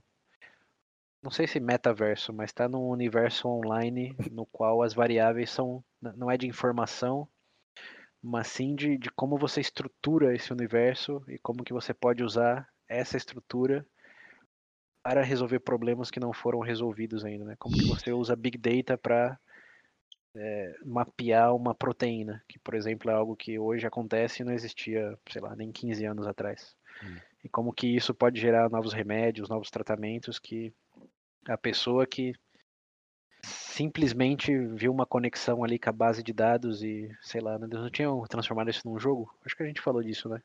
Eles tinham transformado num, num puzzle de como é, decifrar proteínas como se fosse um puzzle. É, como virar o, com um negócio 3D lá até que encaixasse. E essa foi, foi a genialidade da pessoa em falar, vamos usar essa base de dados com essa plataforma de gamificação e tentar descobrir a cura para um câncer aí com isso. Então, você falar que isso na inteligência em 2021, uhum. difícil imaginar o, o que seria, né? É. Então é o futuro da inteligência, nossa nossa mensagem ali é que vai nesse caminho né? e com esse multiverso online. É, ah, meu Deus. É nesses vínculos aí. A informação já existe, ferramentas para fazer vínculos também, mas como você refina isso para que seja algo prático, né? Para se concretize hum. em uma nova realidade, seja de átomos ou de, de bits. Não, agora, Muito bonito, mas eu tava pensando num negócio piada sem graça de novo aqui. Falando de metaverso, você mencionou Matrix. Já pensou, realmente começa a existir um negócio e você der toda essa possibilidade, tudo que você poderia ser, você continua no seu mesmo emprego, só que na versão digital. É que nem o, o Dwight, pô. Dwight Ah, no The Office. É, foi Ele isso que ama eu tanto a vida dele que quando ele vai jogar The Sims, ele vive a mesma vida. Não é problema. A única diferença é que ele voa no The Sims. É, é, vocês falam de Matrix, mas eu penso mais em Wally. Ah, é Nossa, verdade. né? É, sim. É verdade, faz mais sentido. Uma vez que esteja tudo automatizado e as bases se conversem entre elas para produzir o que precisamos produzir. É, cara, Eu sempre lembro de um, de um filme também, do, acho do com Bruce Willis. Eu não faço ideia de filme que é, mas eu lembro claramente que no filme você acompanha ele trabalhando, fazendo as coisas dele, e depois você descobre que não é o corpo dele de verdade. É tipo um androide, que é com a aparência dele que vai trabalhar. Ele tá o dia inteiro em casa, no estilo do Ali. Olha só, tá perfeito. você já vive nesse futuro mais ou menos, né, Willy? Porra, maravilhoso. Hora que Meu nunca Deus. mais sair do quarto. É, mas aí a gente já entra em, em, em outros temas já, né? Não é de inteligência, É. futuro, É. é de uma realidade futura e seus méritos.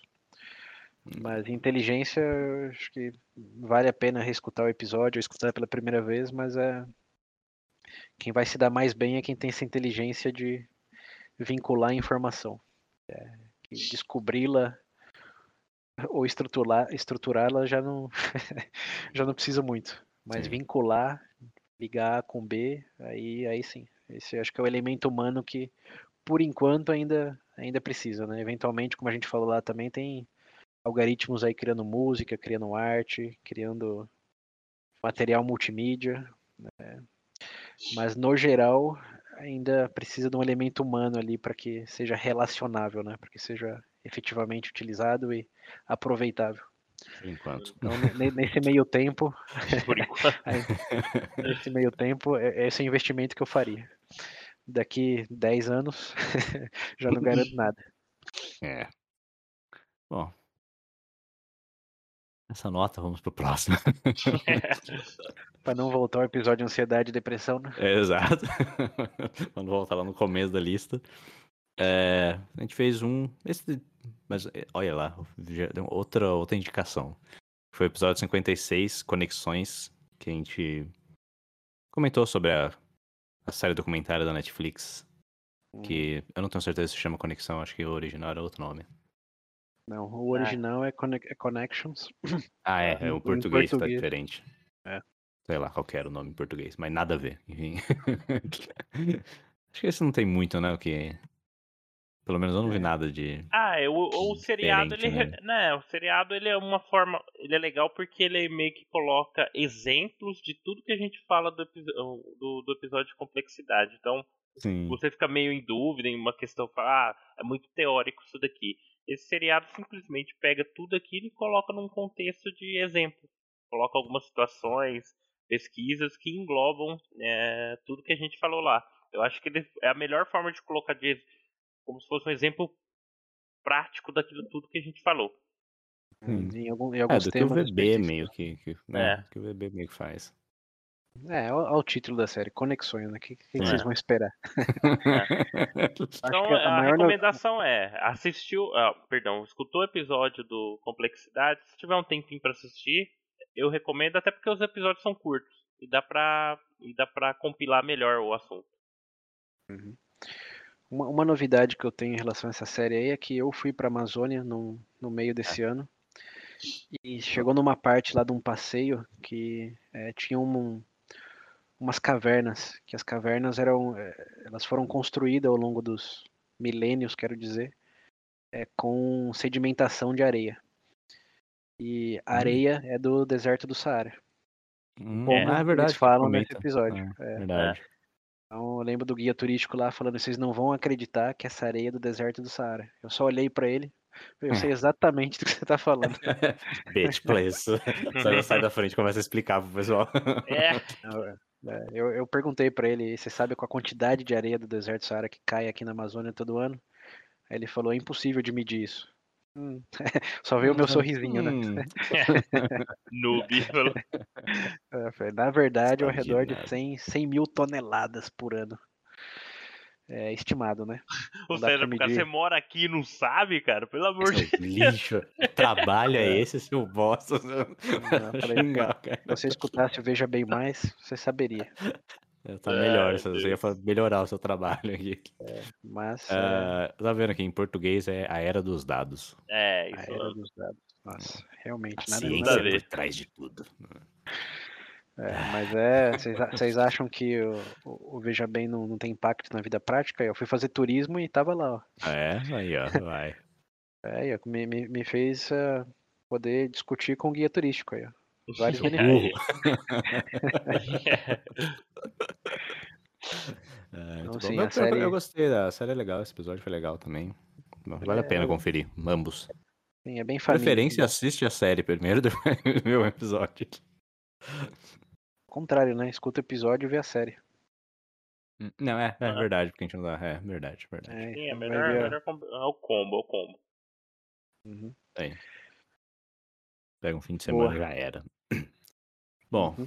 agora, nossa, agora são três episódios duplos aí em seguida. O primeiro foi, que é o 61 e 62, que a gente, finalmente, depois de muito tempo, falamos sobre racismo, que era um assunto que desde o começo do, do VB a gente, do Veja Bem, a gente pensava em, em fazer. Uhum. Também teve uma aulinha de história, né, César? Então, eu tenho dois pontos pra esse episódio do racismo aí. Que ele, ele é meio desconfortável, num sentido, talvez. é, a priori, vai, antes de ter escutado. Quer falar Hum. como, como que três caras vão falar de racismo quando Nenhum, mesmo- né? pessoalmente, né, não, não, não tem. Eh, não- como que é aquele lugar de fala, né? Essa coisa de lugar de Hum. fala que a gente já Hum. falou de que é balela, mas ainda assim gera uma sensação de. O que, que você pode me dizer aqui e qual que é a validade que você tem a dizer? A gente fez um de aborto, povo. É. Mas o, o- o meu, minha primeira consideração aí, e eu acho que isso permeia todos os outros episódios, não só esse, é a questão do história. Acho que o que mais agregou valor em todo o nosso comentário aí desse tema são suas raízes históricas. Eu acho que é muito fácil você falar de qualquer tema baseado no presente. Falar, Hum, ah, é, é ridículo, é isso, é aquilo, né? o certo é X, o errado é Z. É, e isso, de novo, não coincidentemente, remete também à questão da complexidade, porque tratar de um tema olhando a foto do hoje, ele é simplista.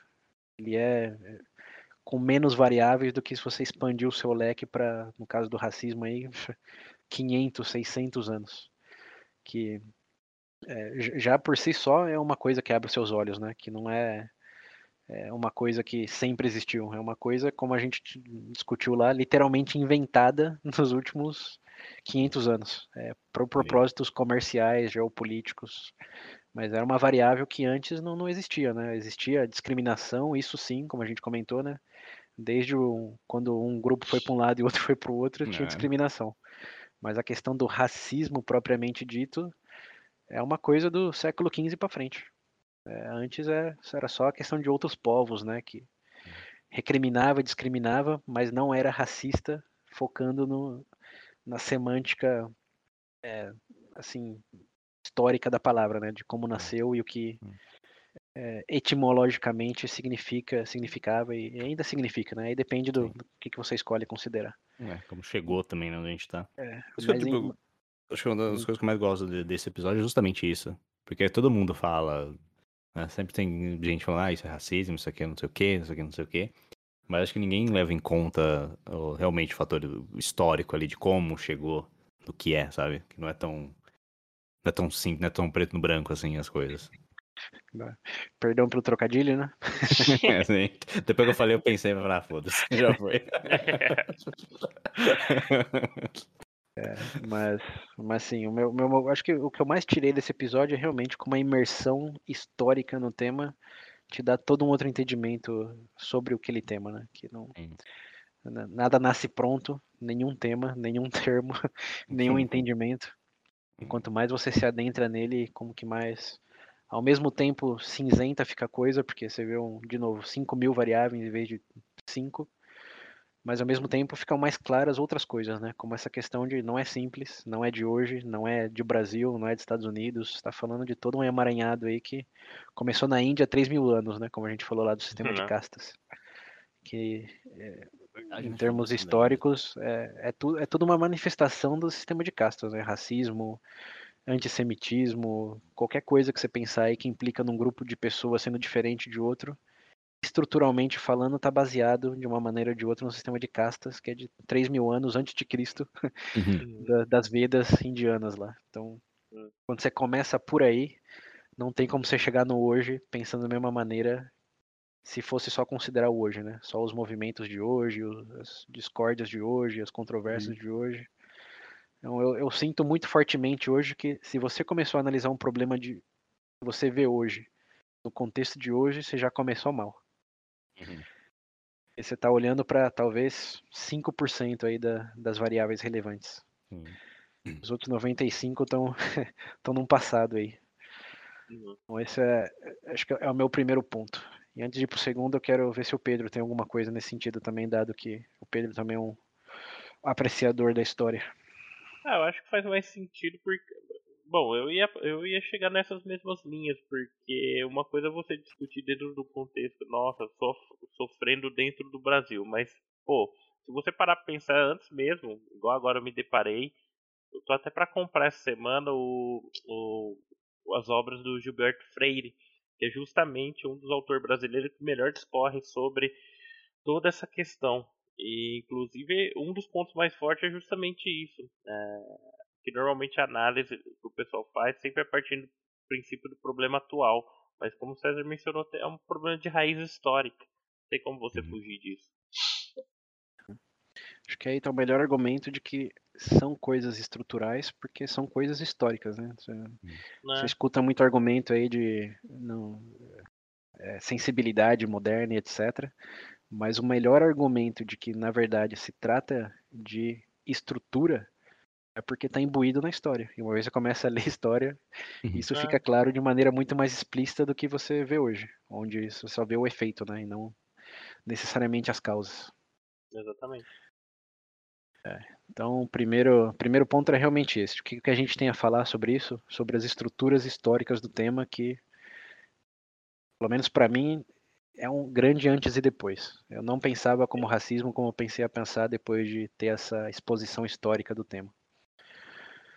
É, e o outro é a questão da complexidade de definições, que tem, é, de novo, né, fica claro isso estudando história, porque você vê o, os termos nascendo e morrendo, é, mas ainda hoje, é, quando você pensa, como a gente falou lá em, em, em complexidade, é, se é difícil você definir é, o, o, que é um sistema complexo ou não, como que você define um grupo de pessoas ou uma pessoa? É, essa é a parte que faz a cabeça meio que explodir. Como, como você define uma pessoa? Como você começa com essa tarefa? Ela é alta, baixa, homem, mulher, pele clara, pele escura, Sim. uma religião ou de outra? Ou defina um humano. Por onde você começa? Qual o primeiro adjetivo que você usa?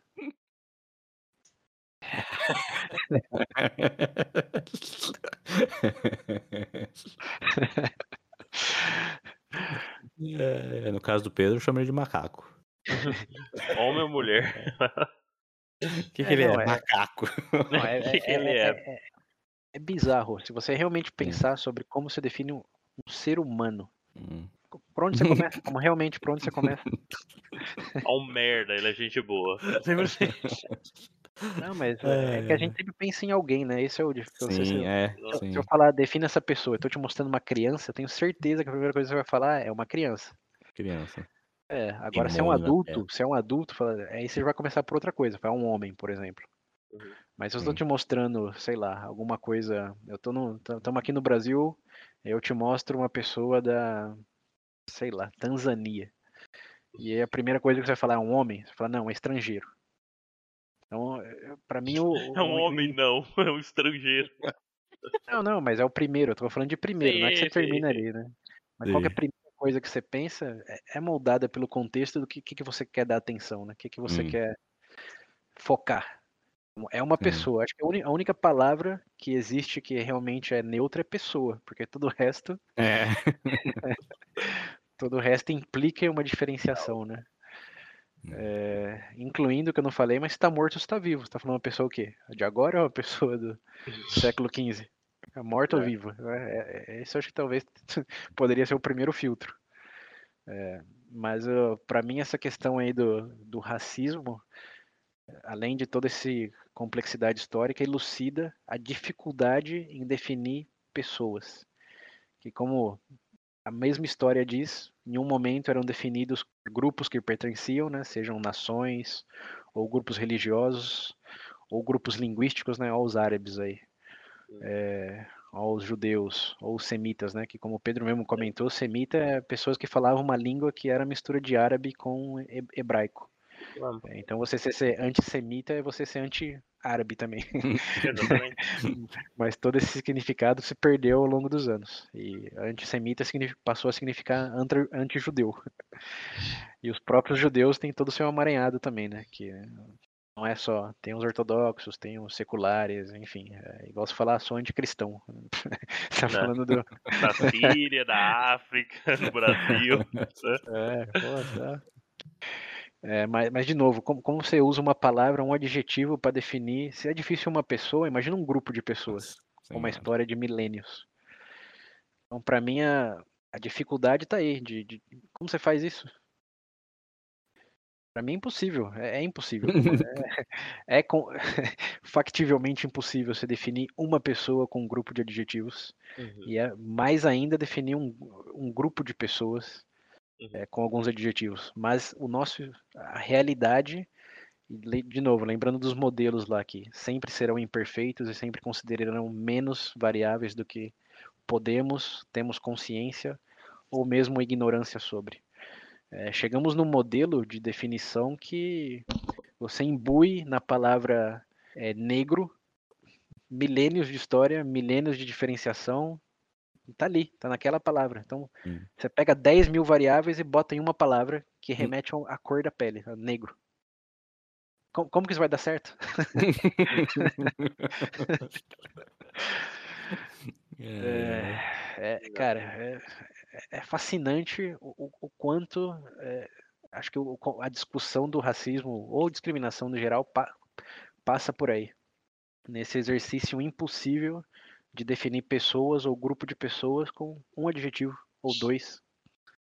Então, um Não dá. É, não, não- não, tudo bem. Aí, in- individualmente, focando só no aspecto é, habilidades cognitivas, dá pra, dá pra fazer infinitas piadas. Ou, ou porte físico, ou Sim. habilidades atléticas, enfim. Mas não deixa de ser um foco, né? Não deixa de ser um, Uhum.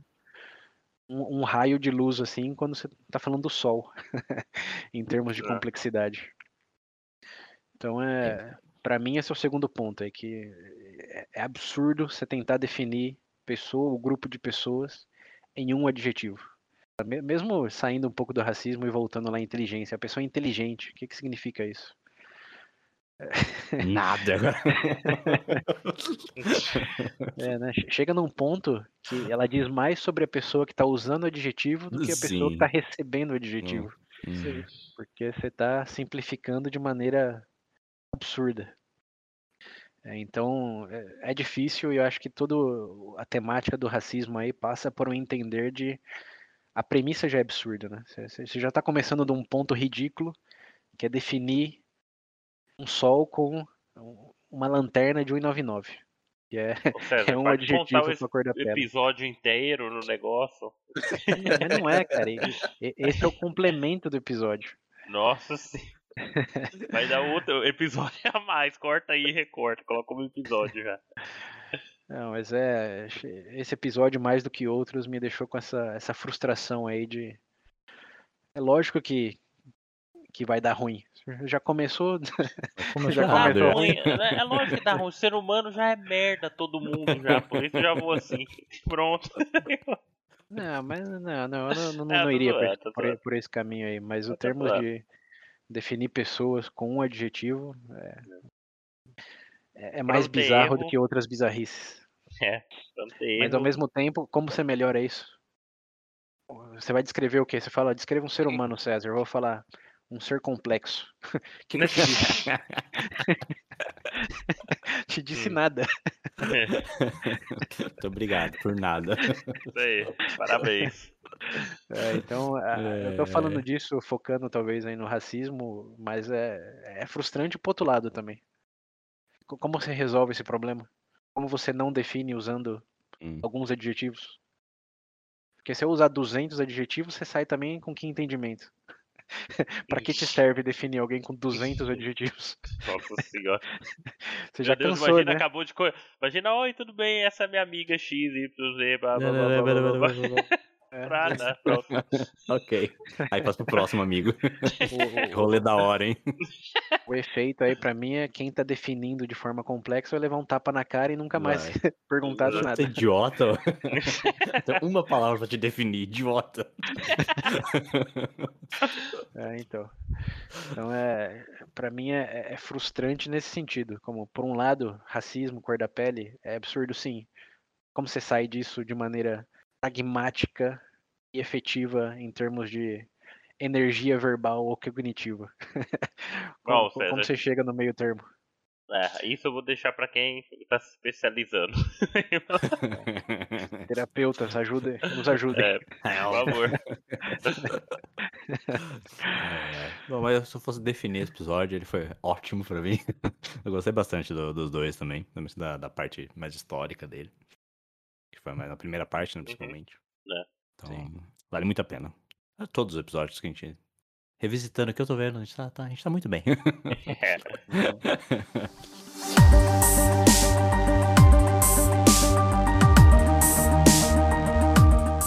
Bom, mas vamos pro próximo, antes que, que nem o Pedro falou, torne, se torne mais uma terceira parte. Que também foi outro episódio em duas, em duas partes aí. O 63 64, que foi o Fama. Ah, E todos Esse- nós definimos, o Pedro principalmente definiu que vai ser famoso, né, Pedro? ah, claro. Astro, né? Estátua famoso, minha. Não, mas Não, como é que é que ele falava? Ele queria fazer o bem, mas queria ser conhecido, mas não queria que ninguém soubesse, alguma coisa assim. É um ser complexo, é um ser complexo. né? Ou idiota, né? Como gente É o idiota. o Panaca. Esse filme é muito bom.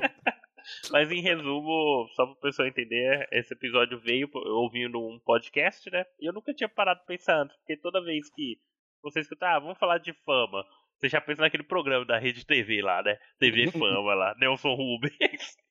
E não no não num contexto mais aprofundado do que seria, como surgiu. E bom, foi uma ideia que eu coloquei aqui pro Sérgio e pro William e acabou sendo um episódio bem legal, cara.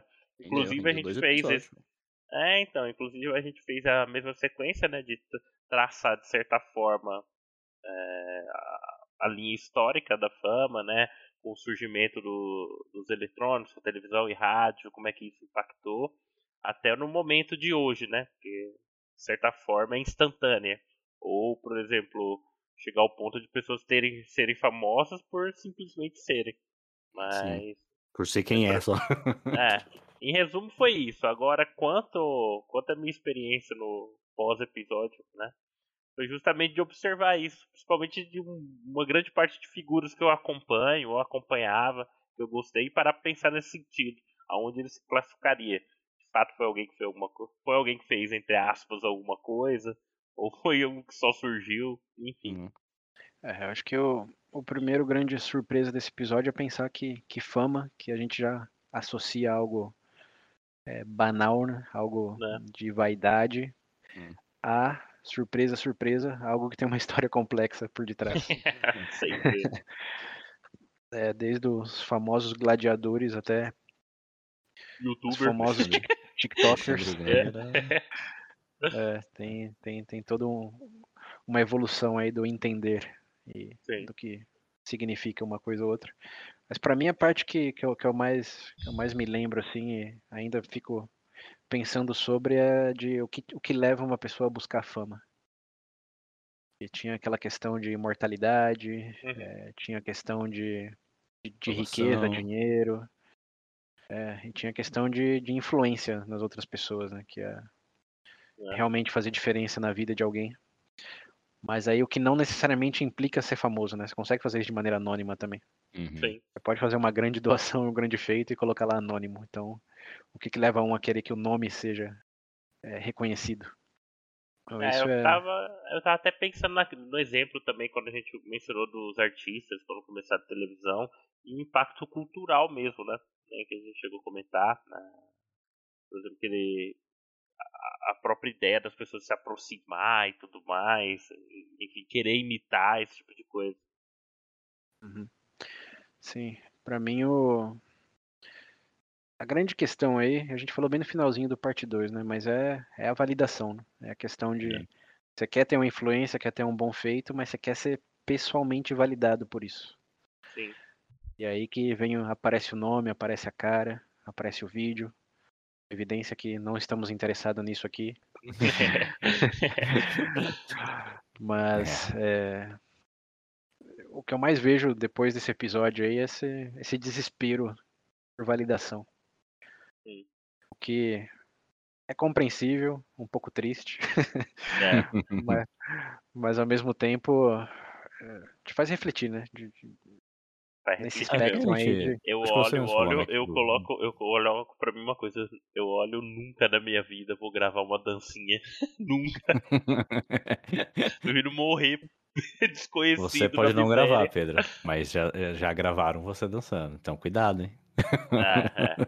Aí já, aí já não tenho responsabilidade, porque não- eu não permiti, eu posso processar. Uso indevido de imagem. Tem uns vídeos mas aqui é- no, no Google Drive que se eu vazar vai ser legal. É engraçado.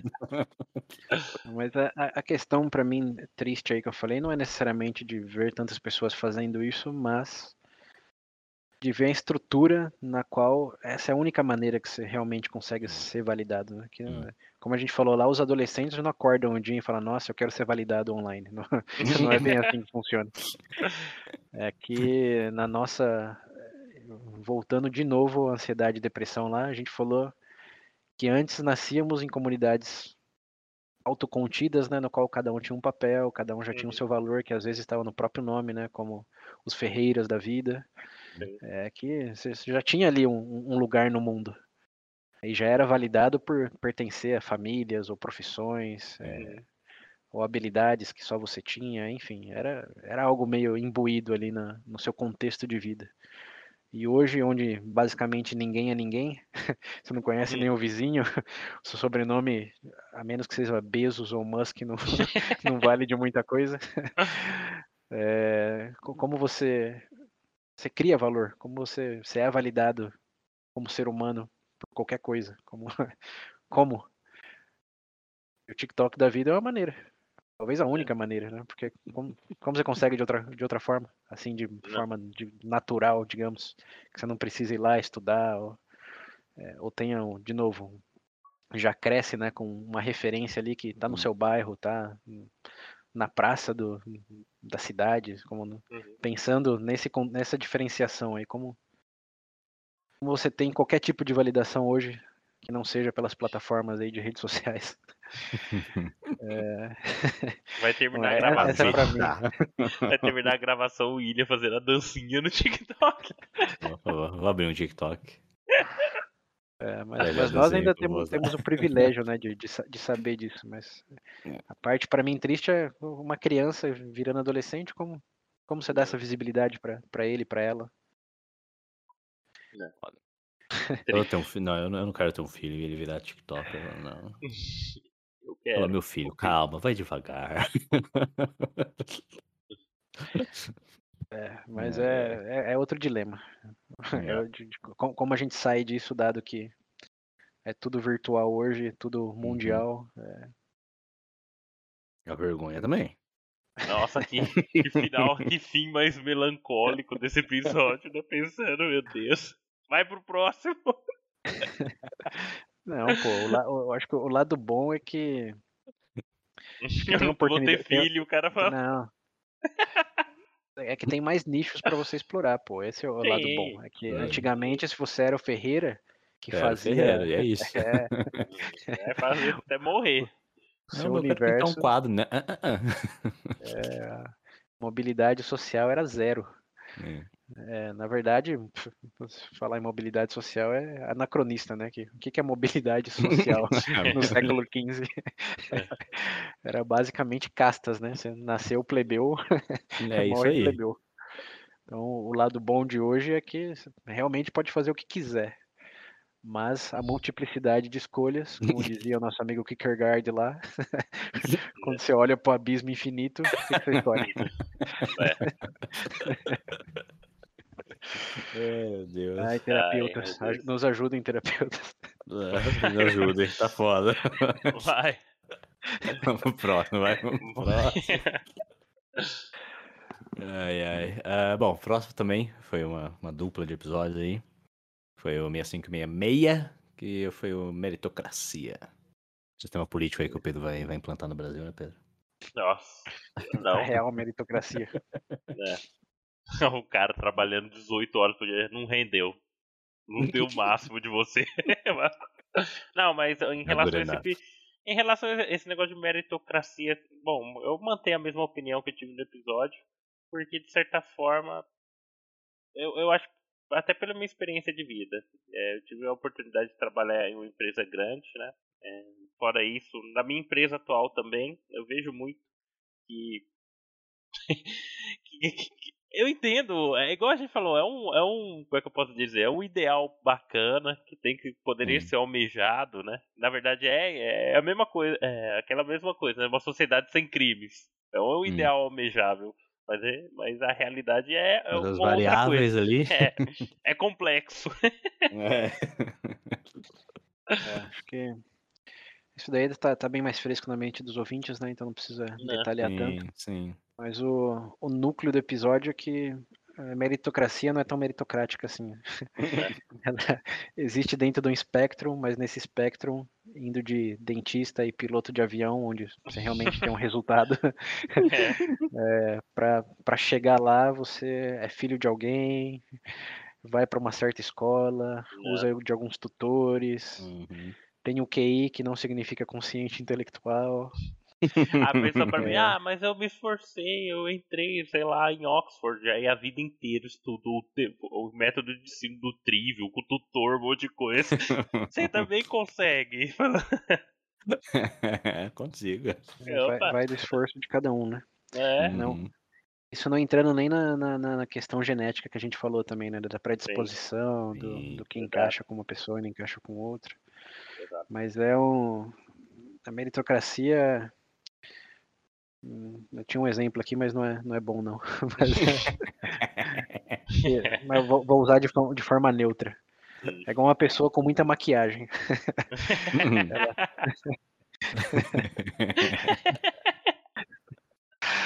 É, é, não, não, não é bonito, é, É bonito. ide- Mas é, tem camadas ideal, e é que- camadas aí. É aquele ideal, ideal que no fundo você sabe que é, pó de arroz, é pó de arroz. Mas eu, mas, mas- eu, ti- eu tive sim uma mudança em relação à perspectiva. Talvez não de opinião, porque a gente chegou na conclusão de que, por mais imperfeito que fosse, mais problemas gerasse, é, como qualquer modelo, é, eu não, não via alternativas melhores nesse momento ou historicamente. né? Tod- Todos que tentaram algo mais universalista, assim, em termos de loteria, não, os resultados não foram os melhores. Mas é, eu ouvi duas coisas que me fizeram questionar um pouco a urgência, talvez, de reformular o sistema em alguns sentidos.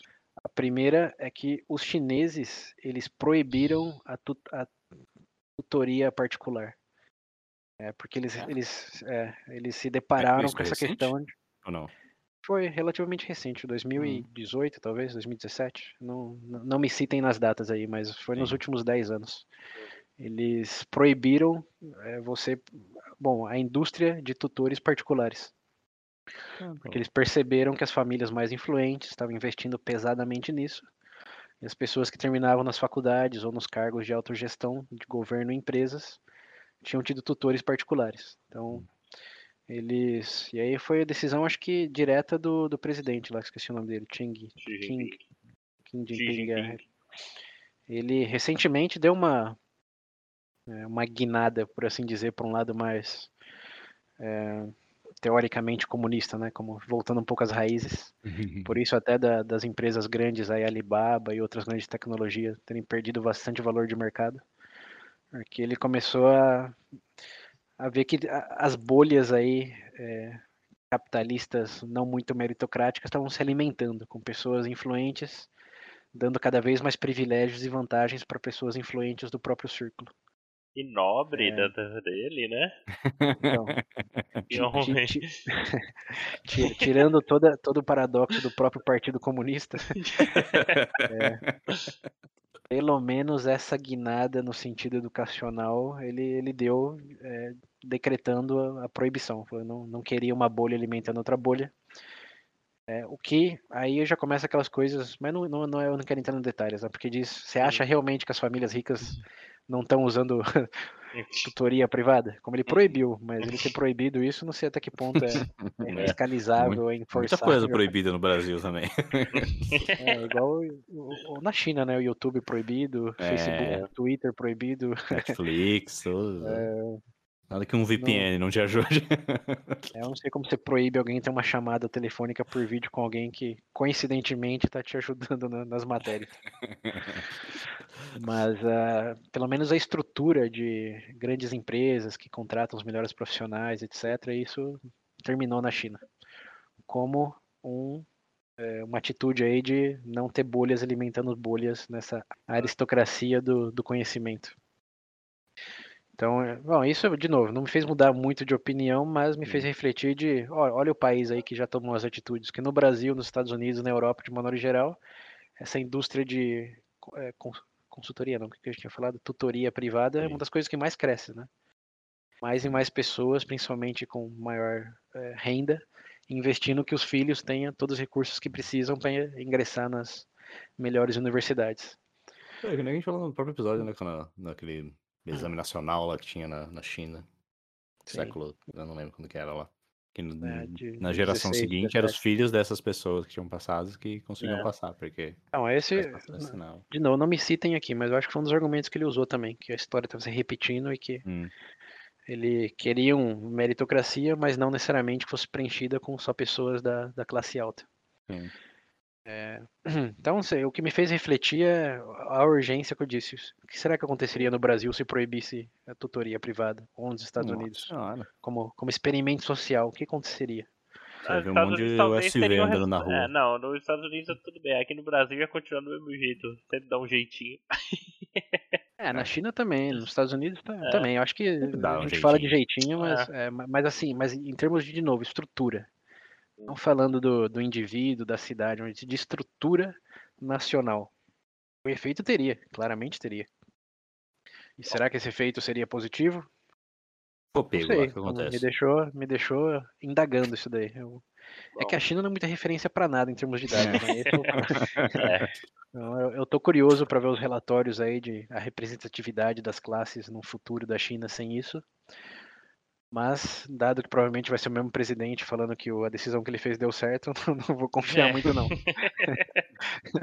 é bem por aí mesmo. É, mas mas me- eu, eu É. fico indagando se algo talvez um pouco mais radical nesse sentido no, no- no Brasil ou alguns países da Europa, se, se traria resultados positivos, de, de novo, de maneira estrutural, para a representatividade de classes mais baixas em posições mais altas. Aí me- Bom, me deu essa Vai, curiosidade. pra- vai lá pra China ver, César. É, eu já falei que China não é referência, pô. mas, mas, mas me fez pensar. E outra coisa que eu ouvi que também é um extremo, e que a gente falou de, de Aristóteles lá, né, de como ele Uhum. tinha separado as pessoas em prata, on, é, Uhum. ouro, prata e Categorias, bronze, né?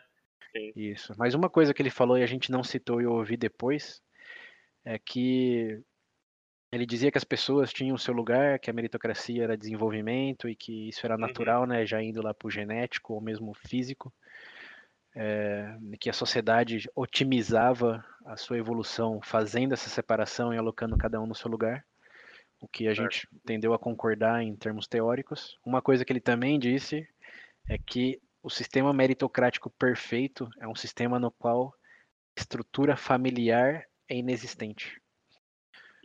Porque enquanto existir pai, mãe, irmãos, tios, primos, existe um incentivo de ajudar pessoas da própria família. Então, a sociedade meritocrática perfeita, você não tem pai, mãe, tio, nada. Você é simplesmente um indivíduo provando suas habilidades para outros indivíduos. Só existe.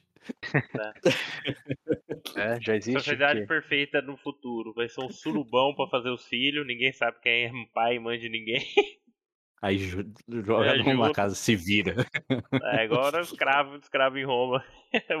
É a sociedade É. perfeita. Boa, eu gostei. Tira- Tirando o fato que é, que é escravo, né? É, Tinha esse detalhe. É, mas é, é um extremo do ideal meritocrático que, que te faz pensar também que se você disser eu quero uma sociedade 100% meritocrática, você necessariamente está falando uma sociedade sem vínculos familiares. É Sim. meio que con- ina- não tem contra-argumento, porque realmente a gente já falou também das hipocrisias de empatia, né, que é o próximo de você pode ser a favor da empatia racional quando você quiser, mas se é o seu filho no jogo, filha, pai e Uhum. mãe, É, tô justamente lembrando do, do- É. no próximo episódio lá do negócio da criança, né? é, já Exato. vamos fazer o gancho então. Não, sim, é, é, é um bom gancho, mas isso, digamos que eu tava pra um lado mais pró-meritocrático até escutar isso daí de. Tá, você vai chegar aos extremos, você tá disposto a anular a estrutura familiar para ter uma sociedade perfeitamente meritocrática? É Não, sempre a dos outros. Eu não, eu não gosto dessas coisas porque você vai ter que acabar com a família. Mas a minha não. Ah, Não, aqui em casa não é assim. Vai a sua Não, não, não. primeiro. Estamos falando de Aristóteles, pô, ninguém tá propondo isso em nenhum lugar do mundo zoando. Mas eu só digo que como exercício mental, se você está muito convicto nos méritos da meritocracia, se você é o extremo, você se depara com essa essa possível realidade aí, que te gera um grande desconforto. É, então, ma- mais um dilema, assim como dos adjetivos e da, da validação nas redes sociais, como você cria uma sociedade suficientemente meritocrática, dado esses dilemas. Ah, deixa como tá, ué. Deixa pro sociólogo aí. Vamos pro próximo. Deixa do jeito que tá. Quem sabe pra frente não surge alguma coisa melhor. É isso aí. Olha o inteligência metaverso aí. A inteligência artificial é. resolve isso daí, né? É, metaverso. exatamente. Metaverso, todo mundo é, É. Jeff Bezos. Ah, meu Deus. É, na, na, na real, esse é um, é um, é um bom cenário, né? O- no universo Wally, não precisa ninguém ser meritocrático. Não precisa ser nada. Recursos infinitos para todos. De boa. Ótimo. Aí, ó, Então tá vendo? Quem falou que precisava ser melancólico? Tá aí o futuro ideal. Nossa, perfeito. Futuro de Wally. do meu sonho. É, cê- cara, você tá gordo num negócio flutuante, passando o dia consumindo o que você quer consumir. Como que isso não é, É, não é, boa. não é bom? Nossa. Paraíso. Paraíso, Pedro. É, é o meu paraíso. Ai, É, Se tiver que escolher um futuro, Seja esse. Você prefere do Matrix? é o Mad Max é? brigando Mad por Max. gasolina no deserto. Louco. De boa. Tá bom, vai, tá bom. Ai, É, aí, ó. Todas Bom, as acabou. distopias é o menos distópico. É, então, né? acabou, acabou, acabou positivo esse. É. Tá, então, próximo, que é o 67, o mais recente, o último que a gente gravou. Empatia. E aí? Tem muito o que falar, né? É, Recente, tá muito fresco na memória aí. não, não faz nem muito sentido falar desse, né? É, não. Mas Ah, eu acho que o, o grande diferencial aí é de quando eu escuto pessoas falar precisamos ser mais empáticos, assim como Uhum. inteligência, É. tá claro que, que não é bem por aí, né? Tem. Empatia não é o, a solução para o mundo, como muitos falam aí de se todo mundo fosse mais empático, não teríamos os problemas que temos hoje. Né, né? Teria claro. eles e outros ainda. É, aí, aí eu pergunto, você teria sido empático com os nazistas? Não precisa matar. Tadinhos dele, não precisa matar. Faltou empatia, porque todo mundo sabe que da parte deles faltou empatia, né? Com, com os judeus, com as outras pouquinho, né? pouquinho, né? É, então, poloneses, faltou. Agora, e É. você com eles, né? Se esse é o modo de É. ser deles, não por é? que que você não empatiza um pouco mais? Por que Você não tem senta empatia? do lado, dá um tapinha no ombro, pergunta. Não é assim. Você tá bem? O Não que é tá assim. acontecendo? Eu sei que você foi lugar- reprovado coloca na no lugar do- história. se né? coloca no lugar do nazista, né? Se coloca no lugar lá do acordo de Viena, do, do- da inflação que eles tiveram. Se coloca no lugar de um alemão naquela época. O Hitler, Coloca no lugar do Hitler, Hitler lá gente. de uma não, vez, conseguiu, não conseguiu virar artista, coitado. O sonho É, dele foi destruído. Tem que entender o cara. Apanhava do pai. É, É. porra. Apanhou pouco pelo jeito, né? Se coloca no lugar, se coloca no lugar dele em todas as circunstâncias, em Nossa. todo momento de vida. Aí você vai, ou Vai. se coloca no lugar dele em todas as circunstâncias. fala pra mim o que você faria diferente se fosse tudo igual. É.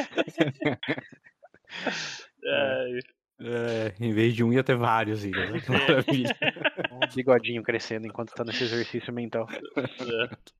Ah, mas acho que do episódio É. mesmo foi bom mais pra quebrar essa, essa imagem até boba, né? Porque fica meio bobo, né? Do jeito que o pessoal comenta. Parece Sim, que é mas- algo tipo assim, ah não, é só fazer isso que resolve. Ah, Parece que o povo às vezes confunde quem é empatia com ser simpático. Não é a mesma coisa, não. É, é, exatamente. Olha aí pra, pra fechar o círculo a simplicidade na complexidade. Olha só, que Ah, meu belo. Deus do céu. É, se coloque no lugar do outro que tudo se resolve, ó. São duas variáveis, você, o outro, e a solução sendo você se transportar na mente do outro. Olha, Olha que lindo. Easy. Acabou. Pronto. Bom, acho que do- do episódio- agora do episódio em si, tá bom, pontuar alguma coisa. Mas eu não vejo muito Ah, pra onde tá. correr. É, a gente Não, Tá muito, tá muito recente. tá muito É. fresco também. O pessoal é, lembra. A minha única empatia, pra quem não escutou ainda, é que passou pouco tempo desde o lançamento. É. ai, ai. Bom, então Vamos fechar. podemos encerrar esse review? Opa, Sim, sim. Caraca, esse review foi longo, hein? né? Parece que passaram dois anos desde o último, né? Parece. Parece que a gente tratou de temas cada vez mais complexos. Ai, ai, mas tá bom, tá bom, gostei. Revendo aqui a, a lista, porra, orgulhoso dessa, desse, desses dois anos. Foi bo- bons tópicos, bons tópicos. né?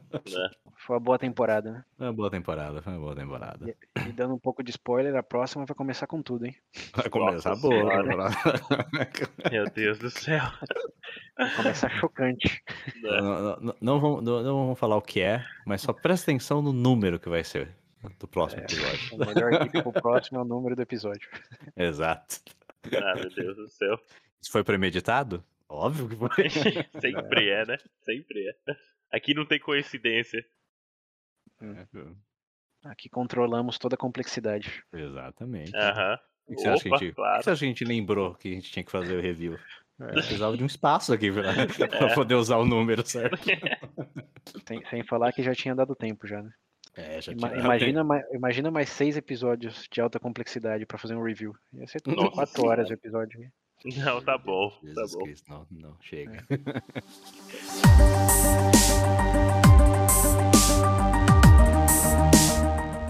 Bom, né- né- né- nessa nota, incentivo todos os ouvintes a fazerem um review também do, do nosso esfor- esforços até aqui, avaliando meritocraticamente, mas também empaticamente os resultados, tanto positivo como negativo. E compartilhar aí o que vocês acham que foi legal, o que vocês acham que nem tanto, o que daria para melhorar.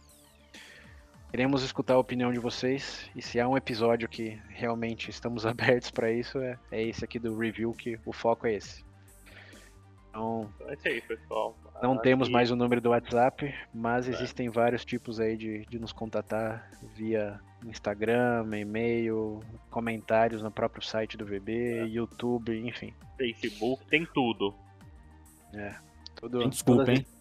todas as estradas virtuais levam a nós. Ah. É, a gente vai ver Quando, no quando, sair o, metaverso. quando, quando- é, quando sair o metaverso, a gente vai criar o nosso, o nosso, É, VB no nosso metaverso. mundo. É o nosso. Finalmente vão ter o reinado do VB, o reino, reino VB. Vai estar lá É o verdade, David Star Jordan, vai estar todo mundo lá, o Victor, Victor Einstein, todo mundo junto. A todo mundo batendo um papo ali. Boa, Sim, vai, boa. vai ser o reino perfeitamente meritocrático, empático. Vai entrar, vai aparecer aquela Dead, é, no Man's Land da Primeira Guerra, tudo queimado. É, é, o- não, vai ser o cenário perfeito, igual a Revolução Francesa. Nossa senhora. Exatamente. Então é isso aí, pessoal. É, muito bom, muito bom. Bom, isso aí. Dá pra encerrar. Foi um ótimo episódio daqui. Uhum. E nós nos vemos aí. A paciência, a parceria, não deixem de nos recomendar, porque o nosso alcance depende da recomendação de vocês aí. É isso aí. Então, quem curte e acha que vai gerar uma risada, uma reflexão em pessoas que precisam de uma risada, de uma reflexão, é só mandar o link. Maravilha. Você acha que a E- pessoa é meio burra mesmo? Precisa. E até o episódio 69. Até.